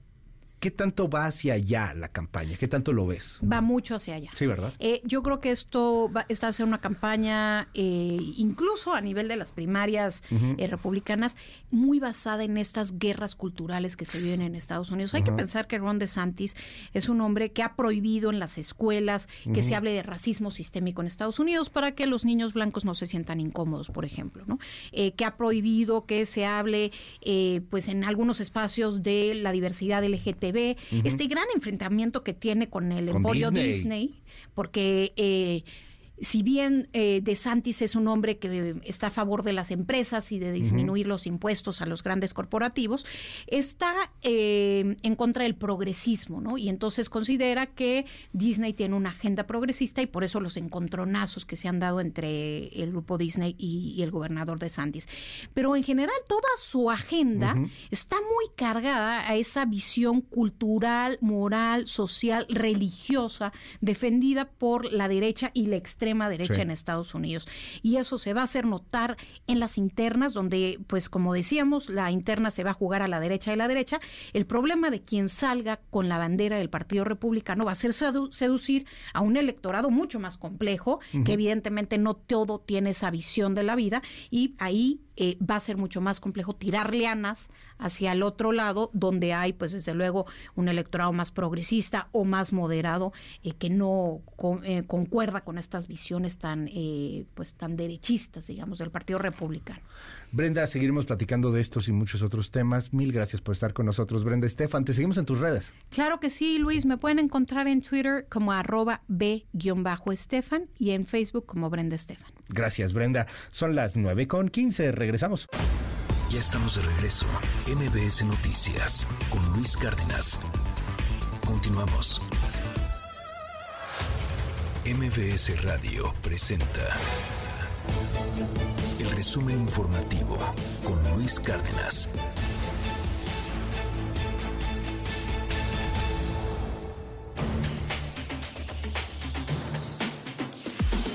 Coco García, qué gusto saludarte. Muy buenos días. Luis Cárdenas, buen día, buen día al auditorio de Nueva Cuenta. Les comento que el presidente López Obrador detalló esta mañana que en la reunión que sostuvo ayer en Palacio Nacional con Ursula von der Leyen, la presidenta de la Comisión Europea, reconoció la importancia de México a nivel internacional y expresó eh, su interés en firmar un tratado con nuestro país. Escuche.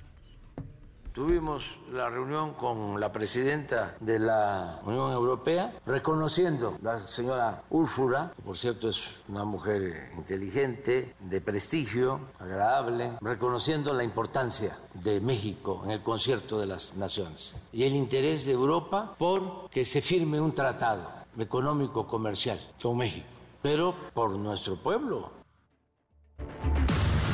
y esta mañana la jueza de Veracruz, Angélica Sánchez Hernández, fue nuevamente detenida en la Ciudad de México por agentes ministeriales bajo el delito de tráfico de influencias y contra la fe pública. Este jueves, la impartidora de justicia, que hace unos días fue detenida y liberada en Veracruz, visitó el Senado de la República en el marco de la firma de un convenio entre ese órgano legislativo y la barra mexicana del Colegio de Abogados. Al término del evento, Ricardo Monreal, quien aún se desempeñaba como presidente de la Jucopo, le mostró su respaldo. Ella por resolver con independencia también fue detenida y privada de su libertad. A veces pienso que todos los jueces también deben de estar privados de su libertad antes de ser jueces, para que sientan lo que se siente. Yo no he estado nunca ahí, pero yo espero que nadie esté ahí, este, y menos por circunstancias de carácter político, pero debería ser un requisito de procedibilidad antes de iniciar a ser jueces. Bienvenida, jueza, y yo le deseo que nada interrumpa su independencia, su criterio y que no haya ninguna que perturbe su libertad y su actitud de, resolver conforme a los elementos que tenga el expediente. Enhorabuena y aquí estamos a sus órdenes. Mi solidaridad con usted, jueza.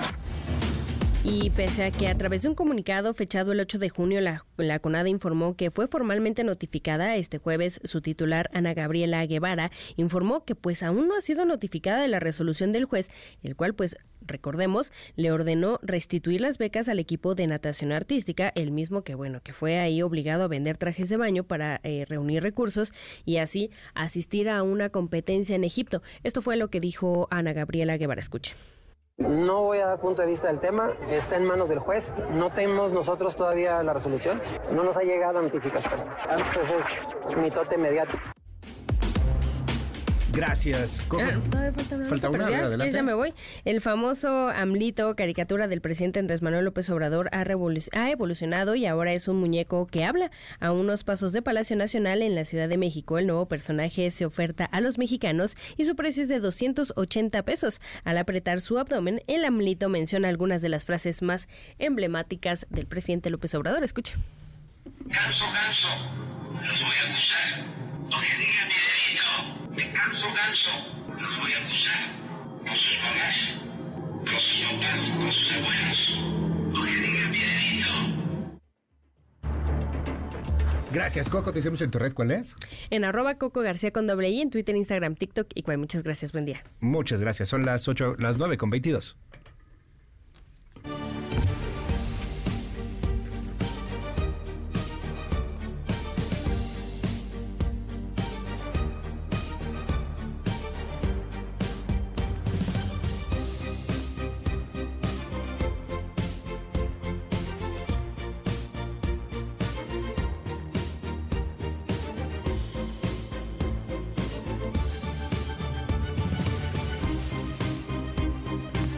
Es muy, muy delicado lo que está pasando con el asunto de la jueza. Hace un momento nos informaba Coco García de la nueva detención.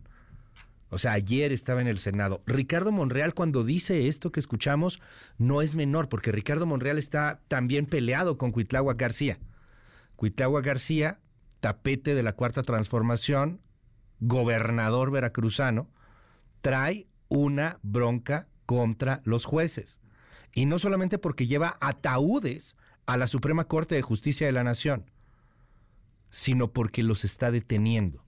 Esta jueza estuvo detenida, bueno, pues la, liberaron. Cuando la detuvieron hay acusaciones de tortura. ¿Qué cree? La acaban de volver a detener. De acuerdo con el registro nacional de detenciones, habrían sido elementos de la Guardia Nacional los que detuvieron a la jueza Angélica Sánchez Hernández. La trasladaron de la Fiscalía Antisecuestros en Azcapotzalco y será trasladada a Veracruz. Eh, agentes de la Fiscalía en el Estado dieron cumplimiento a otra orden de aprehensión en contra de esta jueza, Angélica Sánchez Hernández, adscrita a Cosamaloapan, por delitos contra la fe pública y tráfico de influencias. Ya la traen, ya la traen de encargo. Ya la traen de encargo a esta jueza y a varios jueces en particular. ¡Qué terror! Tener un asunto jurídico en Veracruz en estos momentos, porque la cosa puede acabar muy mal. Le tengo más detalles sobre este tema en un momento. Son las 9.24. Regresamos. En un momento regresamos. Continúa con la información con Luis Cárdenas en MBS Noticias.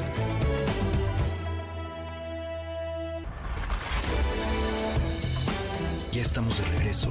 MBS Noticias con Luis Cárdenas. Continuamos.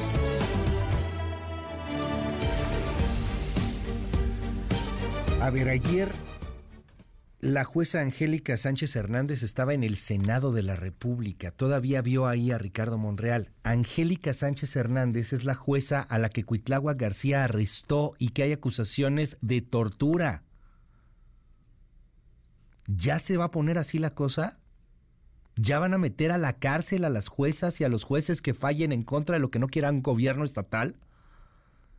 Es muy preocupante porque ahí sí ya nos parecemos a Venezuela, ahí sí ya nos parecemos a Cuba, ahí sí ya nos parecemos a una dictadura. Es muy preocupante lo que acaba de suceder con esta jueza. Muy, muy preocupante. Ayer estaba con Monreal. Ayer Monreal le dijo esto. Escuchemos. Ella, por resolver con independencia, también fue detenida y privada de su libertad. A veces pienso que todos los jueces también deben de estar privados de su libertad antes de ser jueces, para que sientan lo que se siente. Yo no he estado nunca ahí, pero yo espero que nadie esté ahí, este, y menos por circunstancias de carácter político, pero debería ser un requisito de procedibilidad antes de iniciar a ser jueces. Bienvenida, jueza, y yo le deseo que nada interrumpa su independencia, su criterio y que no haya ningún acto que perturbe su libertad y su actitud de, resolver conforme a los elementos que tenga el expediente. Enhorabuena y aquí estamos a sus órdenes. Mi solidaridad con usted, jueza. Bueno, termina este evento, ya Monreal era de sus últimos eventos como, como senador y, y se va a dormir la jueza al hotel muy cerca ahí del, del Senado, al Fiesta Inn. Y la detuvieron hoy en la mañana. y la detienen agentes capitalinos. ¿Por qué agentes capitalinos? Porque, eh, a ver, no, no es que Claudia Sheinbaum, ya antes de que empecemos, no, no, no, es que hay una orden de detención, entonces esto pasa en todos lados, coadyuvan los agentes con eh, otras órdenes, eso, eso es normal. Vea usted el video, no, no se resiste, pero sí se saca de onda, pues cómo no, la detienen. Ya la habían detenido, ya la habían liberado. Ah, no, pues Cuitlagua García la quiere en la cárcel. Juan Carlos Alarcón, cuéntanos, ¿qué pasó hace unas horas? Efectivamente, Luis, gracias. Eh, muy buenos días. Elementos de la Guardia Nacional dieron cumplimiento a una orden de aprehensión en contra de la jueza del Poder Judicial de Veracruz, Angélica Sánchez Hernández, adscrita a Cosamaloapan, por el presunto delito contra la fe pública y tráfico de influencias. Los guardias, con oficio de colaboración girado a la Fiscalía General de Justicia de la Ciudad de México, llevaron a cabo la captura en inmediaciones del Hotel Fiesta Inn, ubicado en la Avenida Juárez, número 76, Colonia Centro, en la alcaldía Cuauhtémoc. La jueza, quien ha sido acusada por el gobernador de aquella entidad, Cuitlagua García, por supuestos nexos con la delincuencia, fue abordada a una camioneta Mitsubishi color blanca con placas de circulación PED 2984, luego de exhibirle la orden de aprehensión y leerle sus derechos constitucionales. La funcionaria del Poder Judicial de aquel estado no se resistió al arresto y los agentes eh, leyeron sus derechos al tiempo de informarle que no era una cuestión personal, sino que solamente estaban dando cumplimiento a su trabajo por la orden emitida de un juez del estado de Veracruz. La juzgadora y su equipo de trabajo acudirían este día a la Suprema Corte de Justicia de la Nación para solicitar una entrevista con la ministra presidenta Norma Lucía Piña Hernández para exponer la eh, persecución política que ha sido objeto en su estado. Y te comento, Luis, que después de llevar a cabo esta detención, la jueza fue trasladada a la coordinación de delitos de alto impacto en la alcaldía Escaposalco. Esta coordinación es de la Fiscalía General de Justicia Capitalina, donde le practican un examen médico legal y una vez que esto se concrete, la juzgadora será trasladada al estado de Veracruz, donde será interna en un penal y quedará a disposición del juez que giró la orden de aprehensión en su contra. Luis, el reporte que tengo. Gracias, Juan Carlos. Oye, nada más para aclarar, eh, sí, sí había elementos de la Fiscalía Capitalina, ¿no? O sea, entiendo en coadyuvancia con, con lo que está pidiendo la Fiscalía de Veracruz, o, o eran, nos dices, elementos de la Guardia Nacional. Sí, el, de hecho, el oficio que tiene la detención precisamente de la jueza es eh, por parte de la Guardia Nacional, en el Registro Nacional de Detenciones. Se ha emitido ya la confirmación de que es la Guardia Nacional la que llevó a cabo la detención. Pero bien lo dices, Luis, y lo dices muy atinadamente, la Guardia Nacional como el Poder Judicial del Estado de Veracruz tuvieron que girar oficio de colaboración a la Fiscalía General de Justicia Capitalina para que esa entidad, para que esta institución pues tenga conocimiento de que se va a llevar a cabo una captura en territorio capitalino. Gracias, querido Juan Carlos, estamos muy atentos. Muy buenos días. Un abrazo, Luis, muy buenos días es que sí, sí, perdóneme, sí, sí me preocupe, que, que, están deteniendo jueces y juezas, sí, sí, sí, sí preocupa mucho. Más cuando se trata de un gobernador escatológico, como Cuitlagua García, que manda ataúdes a la corte. Sí, ahí sí ya parecemos dictadura, ahí sí ya somos dictadura, sí, ahí sí ya, ahí sí ya estamos cruzando la línea hacia Venezuela, Cuba, ahí sí ya. La habían liberado y le inventaron otro delito porque ahorita ya la traen de encargo y la quiere meter en la cárcel, la quiere en Pacho Viejo, Cuitláhuac. ¡Qué terror! 9 con 35 minutos. Estas son las columnas del día. Central de Inteligencia Política presenta las tres columnas más destacadas del día. Del financiero con Raimundo Riva Palacio. Horror en Tijuana. Tijuana es el último microcosmos de la descomposición nacional. Cruzada por las relaciones oscuras entre gobernantes y narcotraficantes, se encuentra en el ranking de las ciudades más peligrosas en el mundo con 100.8 homicidios dolosos por cada 100.000 habitantes. ¿Pero qué hace el gobierno al respecto? Nada. Tijuana está olvidado y los ciudadanos que ahí viven deben acostumbrarse a la violencia de siempre. De Excelsior con Jorge Fernández Menéndez. Ciro, seis meses e impunidad. Se cumplieron seis meses del atentado contra Ciro Gómez Leiva y hay una decena de detenidos que supuestamente son los autores materiales de ese intento de asesinato, pero nada sabemos del móvil de los autores intelectuales. No podemos dejar de lado que México fue declarado el país más inseguro del mundo para ejercer el periodismo. Ojalá que muy pronto encontremos la respuesta a esta incógnita y que el periodismo no sea sinónimo de inseguridad. Finalmente con Heidi Osuna. Las encuestas acertaron a los ganadores. Las encuestas fueron acertadas al predecir a los ganadores en las elecciones del Estado de México y Coahuila. Sin embargo, la diferencia de dos dígitos pronosticada para Delfina Gómez en el Estado de México no se reflejó en los resultados finales. La baja participación en los municipios Bastión de Morena fue un factor clave. Si los votantes de esta coalición hubieran acudido en mayor medida, Delfina Gómez habría obtenido una ventaja de 15 puntos sobre Alejandra del Moral. Estos resultados demuestran que la movilización de los votantes y la participación ciudadana son elementos determinantes en los resultados electorales. Con síntesis de Mariana Peralta, estas fueron las columnas del día. Síguenos en la cuenta de Twitter, arroba mx-arma. En un momento regresamos. Continúa con la información con Luis Cárdenas en MBS Noticias.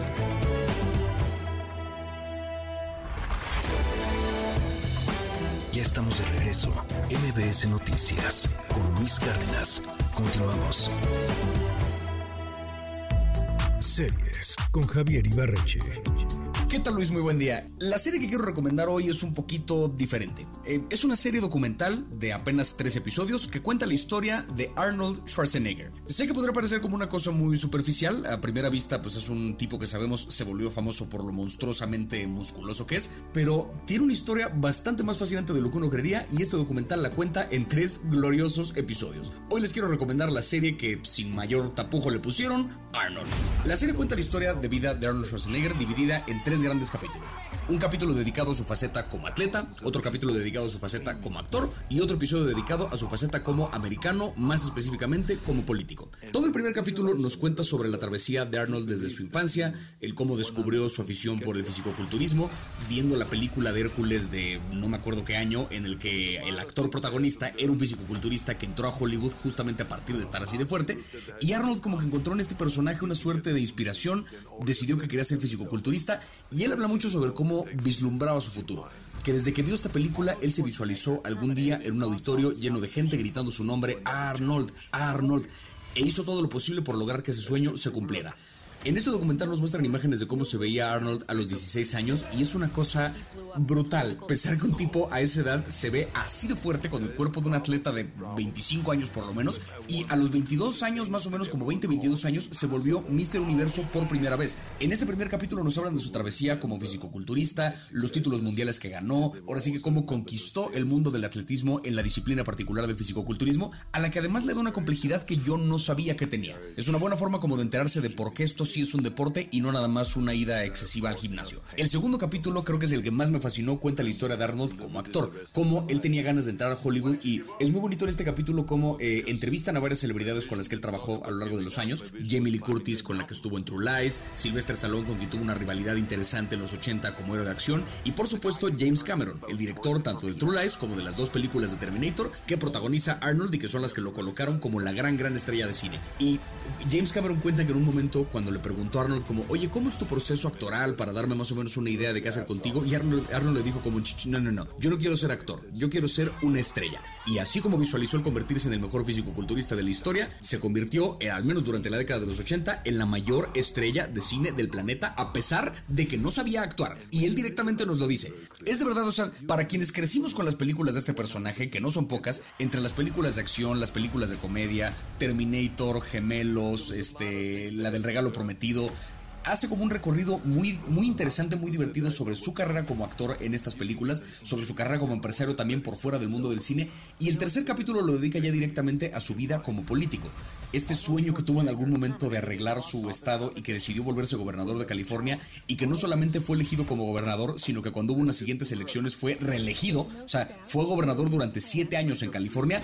Es la historia de un tipo que estuvo en la zona durante décadas. Un tipo que cada vez que se proponía algo lo lograba y se convertía en en el mejor del mundo en esa cosa que hacía, a pesar de que sus talentos son de algún modo limitados, por lo menos como artista. Eh, eh, podría hablar horas acerca de lo que cuenta este documental, pero es un, un ejercicio de verdad fascinante de narrativa y vemos aparte un Arnold más vulnerable del que hemos visto en otras películas, porque acá sí se deja un poquito eh, mostrar como esta parte de la infancia que le tocó, tuvo un padre que era veterano de guerra y por lo mismo emocionalmente ausente, habla de un hermano que se le murió, cosa que también lo marcó muy fuerte en su vida. De verdad, creo que si han visto alguna película de este personaje, y estoy seguro que la han visto, creo que vale mucho la pena asomarse a su historia porque es una historia bastante más compleja, bastante más divertida y bastante más inspiradora de lo que uno pensaría. Esta idea romantizada del sueño americano que ya también se ha descompuesto a lo largo de los años, creo que esta, este documental hace un buen trabajo como en reforzar esa romantización a partir de un caso ejemplo que es el del legendario e inigualable Arnold Schwarzenegger. Son tres capítulos de una hora, se lo avientan en una sentada, creo que de verdad vale mucho la pena, lo encuentran completito en Netflix, vale de verdad 100% la pena. Y eso fue todo por mi parte, eh, me encuentran en todas las redes como arroba Ibarreche Javier y nos escuchamos la próxima semana. Gracias a Javier Ibarreche. Ya es viernes. Ayer, usted lo recordará, más o menos hasta ahora estábamos platicando sobre estas olas de calor y sobre los golpes de calor, sobre el riesgo que tenemos inclusive de, de perder la vida en casos muy extremos por golpes de calor. Pero en el 5571-131337, va de nuevo 5571-131337, usted nos mandó muchísimos, pero muchísimos mensajes en torno a cómo cuidar del calor, de estas olas de calor, a las mascotas y también de cómo está afectando esto pues a otro tipo de, de animales, por ejemplo el ganado se han reportado de menos hasta el momento 200 cabezas de ganado que mueren por estos golpes y olas de calor en toda la República Mexicana. Y, vamos a seguir hablando de estos temas, vamos a hablar de cambio climático, pero bueno, atendiendo a lo que usted nos ordenó, porque aquí el que manda es usted, pues el día de hoy vamos a platicar de los cuidados para el calor en el caso de las mascotas. Y le aprecio mucho a la doctora Rita Areli Quesada, médica veterinaria, zootecnista, directora de medicina veterinaria en la Unitec en Atizapán, que esté aquí con nosotros. Rita, bienvenida, ¿cómo estás? Muchas gracias, pues un placer estar con ustedes aquí compartiendo un poquito del conocimiento sobre esta cuestión de la ola de calor y cómo está impactando a nuestros animales. Oigan, escríbanos por favor en el 5571 131337. Va de nuevo 5571 131337 dudas con respecto a los animalitos y los golpes de calor y las olas de calor. ¿Cómo los cuidamos, Rita? Perritos, gatitos, ¿es, igual, es distinto? Eh, eh, pues es distinto, eh, son especies diferentes, pero aquí lo que nos preocupa con estas temperaturas un tanto extremas que estamos padeciendo en la Ciudad de México, el golpe de calor. Tenemos a los perros y a los gatos que son eh, muy propensos a padecer este problema de golpe de calor porque no tienen eh, la capacidad de disipar el calor como lo tenemos los seres humanos.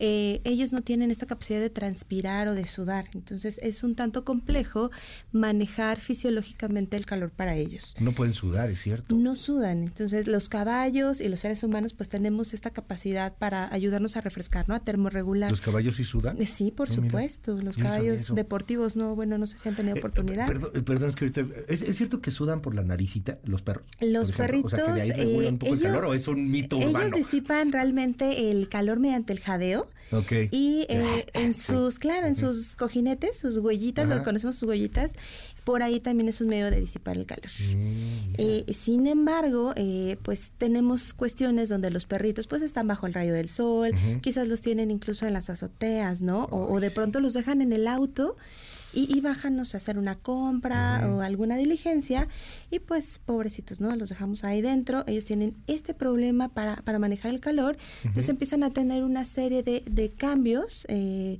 patológicos, por supuesto, donde pues tenemos eh, problemas en cuanto a su frecuencia cardíaca, pueden empezar a tambalear, pueden tener eh, incluso problemas a nivel nervioso. Esto puede cobrar la vida de, de, los perros y los gatos. Entonces, si pasa algo así, tenemos que actuar cuanto antes. No, no tenerlos en la azotea, evidentemente, haga o no haga calor, no, no, es un lugar para tener ahí a los, a, los, perros. ¿Cómo, cómo puede, o a los, o a los, eh, o a, los a las mascotas?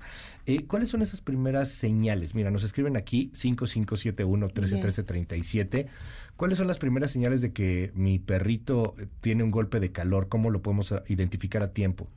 ¿Cómo lo podemos identificar? Eh, los animales empiezan a jadear de manera eh, muy, muy eh, rápida, empiezan a salivar, vemos un aumento en la frecuencia cardíaca, vemos que respiran sumamente rápido, que es parte del jadeo, por supuesto, pueden estar aletargados, pueden estar de plano tirados, los pobres, y, e incluso, bueno, pueden estar inconscientes. ¿En serio? De verdad, pueden perder la Sí, sí, sí, pueden convulsionar. Si este problema eh, afecta al sistema nervioso, pueden convulsionar. Oye, nos preguntan aquí, ¿es cierto que el calor disminuye el apetito de gatos en particular? Por supuesto, también de los perros, incluso del ser humano. Cuando eh, hace mucho calor, disminuimos nuestro consumo de alimentos. ¿No se te antoja? Pues no, lo que queremos es más bien hidratarnos, ¿no? Entonces es normal este asunto. Sí, por supuesto. Eh, Fíjate, aquí nos escriben en el WhatsApp, chequen el asunto del calor, cómo puede afectar a los peces. A los peces. Sus peces como mascota, me Por supuesto. ¿Qué pasa ahí? Eh, pues ahí debes de mantener la temperatura de, de las peceras, por supuesto. Siempre deben de tener una temperatura establecida, porque también estos cambios, tenemos peces, como sabemos, de agua fría, eh, peces de agua dulce, peces de agua salada, que bueno, también esas temperaturas pues se tienen que controlar bastante, porque de la misma manera afecta su fisiología.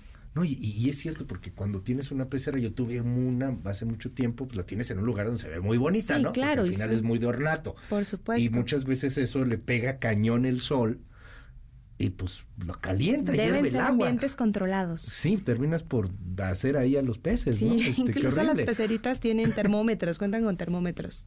Oye, nos dicen aquí eh, en, el, en el WhatsApp, ¿Se le puede dar suero a las mascotas, a un perro y a un gato? Sí, sin problema. Sí, cuando eh, presentan justamente esto del golpe de calor, lo ideal es llevarlos al médico veterinario e implementar una fluidoterapia para poder ayudarlos a, eh, pues a que equilibren su temperatura, que regulen esta temperatura. Eh, también podemos hacer algunos manejos muy básicos, como tomar eh, algunas toallas húmedas, unos trapitos, con agua templada, por supuesto. Tampoco podemos cambiar en extremo a los baño en agua fría o en agua con hielito, no, no podemos hacer eso, porque podemos caer en un cambio muy brusco de temperatura, incluso en hipotermias. Entonces, lo que se recomienda en estos casos eh, es tomar eh, compresas o una, toalla, humedecerla y colocarla en el vientre, en el cuello, en su cabecita, en la región axilar también de los perritos, e inmediatamente llevarlos al médico veterinario si los vemos de plano, eh, pues muy alatargados o puede ser inconscientes. pasearlos. Ayer nos decían que entre 10 de la mañana y 5 de la tarde es cuando la ola de calor está en su apogeo. Pasearlos, este a qué hora es recomendable y qué cuidados para las patitas. Preferentemente a las entre las 7 y las 9 de la mañana es el horario ideal ahorita por la cuestión del sol. Sabemos que el pavimento también se calienta muchísimo. Horrible. Entonces, eh, sí, ellos también pueden sufrir quemaduras de sus cojinetes plantares, que es como se llaman, sus, sus almohadillas digitales, ¿no? sí, claro, sus patitas, por supuesto. Entonces, se queman, eh, se queman sí. Eh, pues en la actualidad hay incluso eh, algunos zapatitos.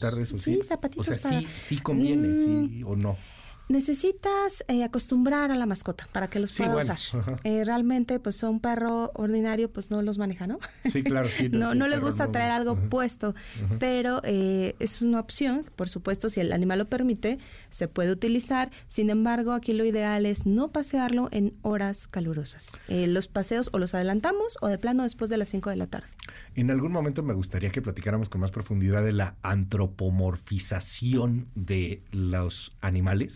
Los animales son animales y, hay que amarlos. a mí me gustan mucho, hace mucho que no los tengo porque mi vida no me lo permite, pero este son animales, o sea, el perro es un perro, el gato es un gato, no es un ser humano.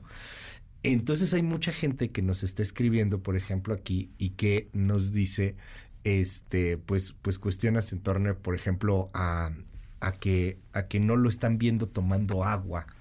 Este, si eso es normal o no es normal. Eh, al tema de los zapatos, al tema de este, de si se ponen más tristes o más contentos, etcétera. En algún momento hablaremos de eso porque también hay que entender que el perro es perro y el gato es gato. Por supuesto. Pero este, e, en el asunto del ánimo del perro, dentro de lo que podríamos entender que es el ánimo de un perrito o un gatito, ¿les cambia el calor, doctora?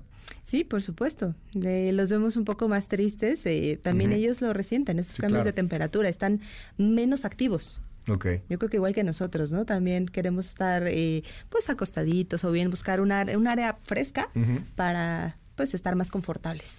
Nos preguntan, eh, mis perros no quieren tomar agua. No quieren tomar agua, ¿algún motivo pero, particular eh, a partir del calor o Sí, dice que dice con el calor no quieren tomar agua. ¿Puede ser? Mm, pues más bien aumenta el consumo ¿eh? de, de, líquidos. Entonces por ahí habría que ver si hay alguna alguna cuestión. Por la cual este, puede ser, los gatos en particular son bastante, bastante especiales en ese sentido. Si el agua está caliente, no la beben. Ok.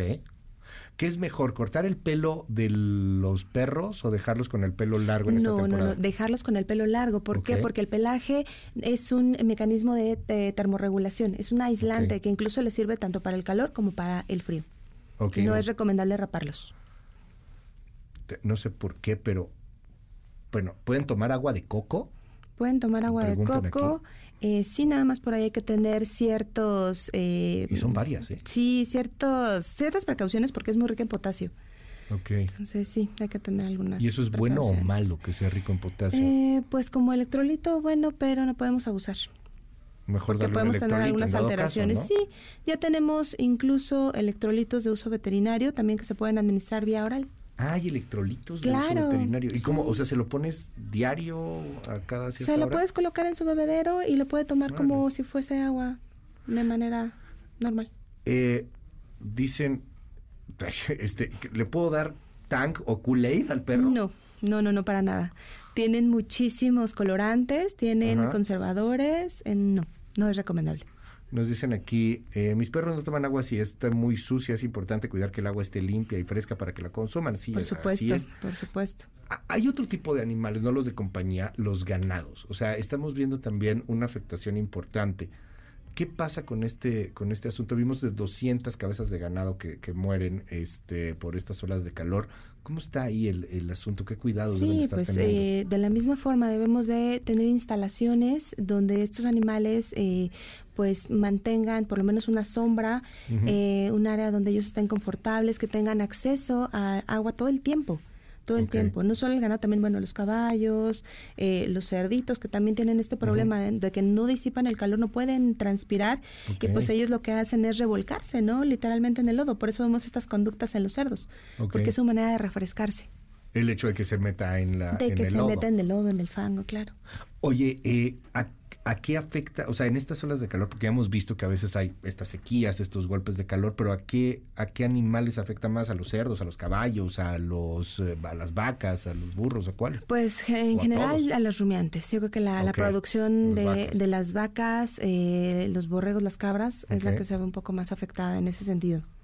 Eh, nos siguen preguntando en el 5571-131337, 5571-131337. Tiene toda, mucha gente nos dice aquí, por Dios, sean francos, a mucha gente no le importa cuidar a su ganado, solamente le importa la ganancia que le deja el animal. Bueno, es entrar como en cierta controversia, ¿no? Pero pues son animales que al final del día nos van a brindar eh, un alimento porque nosotros estamos consumiendo los productos de origen animal y lo menos que podemos hacer por ellos es brindarles la atención y darles el bienestar que, necesitan. Eh, nos dicen aquí en el, híjole, nos llegan aquí muchas preguntas. A ver, ah, bueno, no, sé por qué. ¿Cuántos días pueden beber? ¿Cuántos días puede estar un perro o un gato sin beber agua? ¿Cuántos días? Pues eh, realmente Nosotros no, podemos ni siquiera... Claro, no más de 24 horas. Ajá. No. Sí, nos podemos morir. En los perros es igual. Así es, deshidratación. Eh, nos, nos pregunta, híjole, está a punto de terminarse el, tiempo, este, pero nos dicen, eh, ¿en dónde se puede comprar el, electrolito de perros? Eh, pues en estas tiendas de mascotas, em, no vamos a decir marcas, pero, pero eh, normal, como los de uso humano, que los compramos en botellitas de 500 mililitros. Exactamente no es difícil No, no es difícil. En tiendas de mascotas. Oye, eh, preguntan aquí en el en el WhatsApp también, este 5571-131337. ¿Hay una cantidad específica de agua que deba de tomar un perro o un gato diario? Pues son distintas razas, ¿no? Son distintas. Son distintas especies, sí. Eh, pues lo que se recomienda es que se deje ad libitum, lo que nosotros denominamos a libre acceso, lo que ellos quieran beber. Evidentemente en estos eh, tiempos de, entre primavera, verano, calurosos, va a aumentar el consumo, pero lo ideal es que ellos tengan agua todo el tiempo y la que ellos quieran tomar. La señal de alarma ahí sería no bebe agua, ¿no? Como lo que comentábamos hace un momento, que no está tomando agua y tendríamos que ver cuál es el motivo por el cual no están bebiendo agua, porque por el contrario, ¿no? Todos queremos hidratarnos cuando hace mucho calor, cuando la temperatura es alta. Te aprecio muchísimo que hayas estado aquí con nosotros, doctora. ¿Y cómo te seguimos? ¿Cómo te encontramos? ¿Cómo me siguen? Eh, pues tengo por ahí un correo electrónico, se los puedo compartir. Ok. Eh, o puede ser incluso en redes sociales, eh, se las comparto más adelante para que le hagan favor de compartirles con su público. Mil gracias, gracias. No, no hay de qué, gracias por la invitación. un gusto estar aquí. Gracias. Pásenla maravillosamente bien, bonito fin de semana. Nos escuchamos el lunes tempranito en punto de las seis. Se queda con Gaby Vargas y ya están aquí también Ingrid y Tamara. Bye bye. Esto fue MBS Noticias con Luis Cárdenas.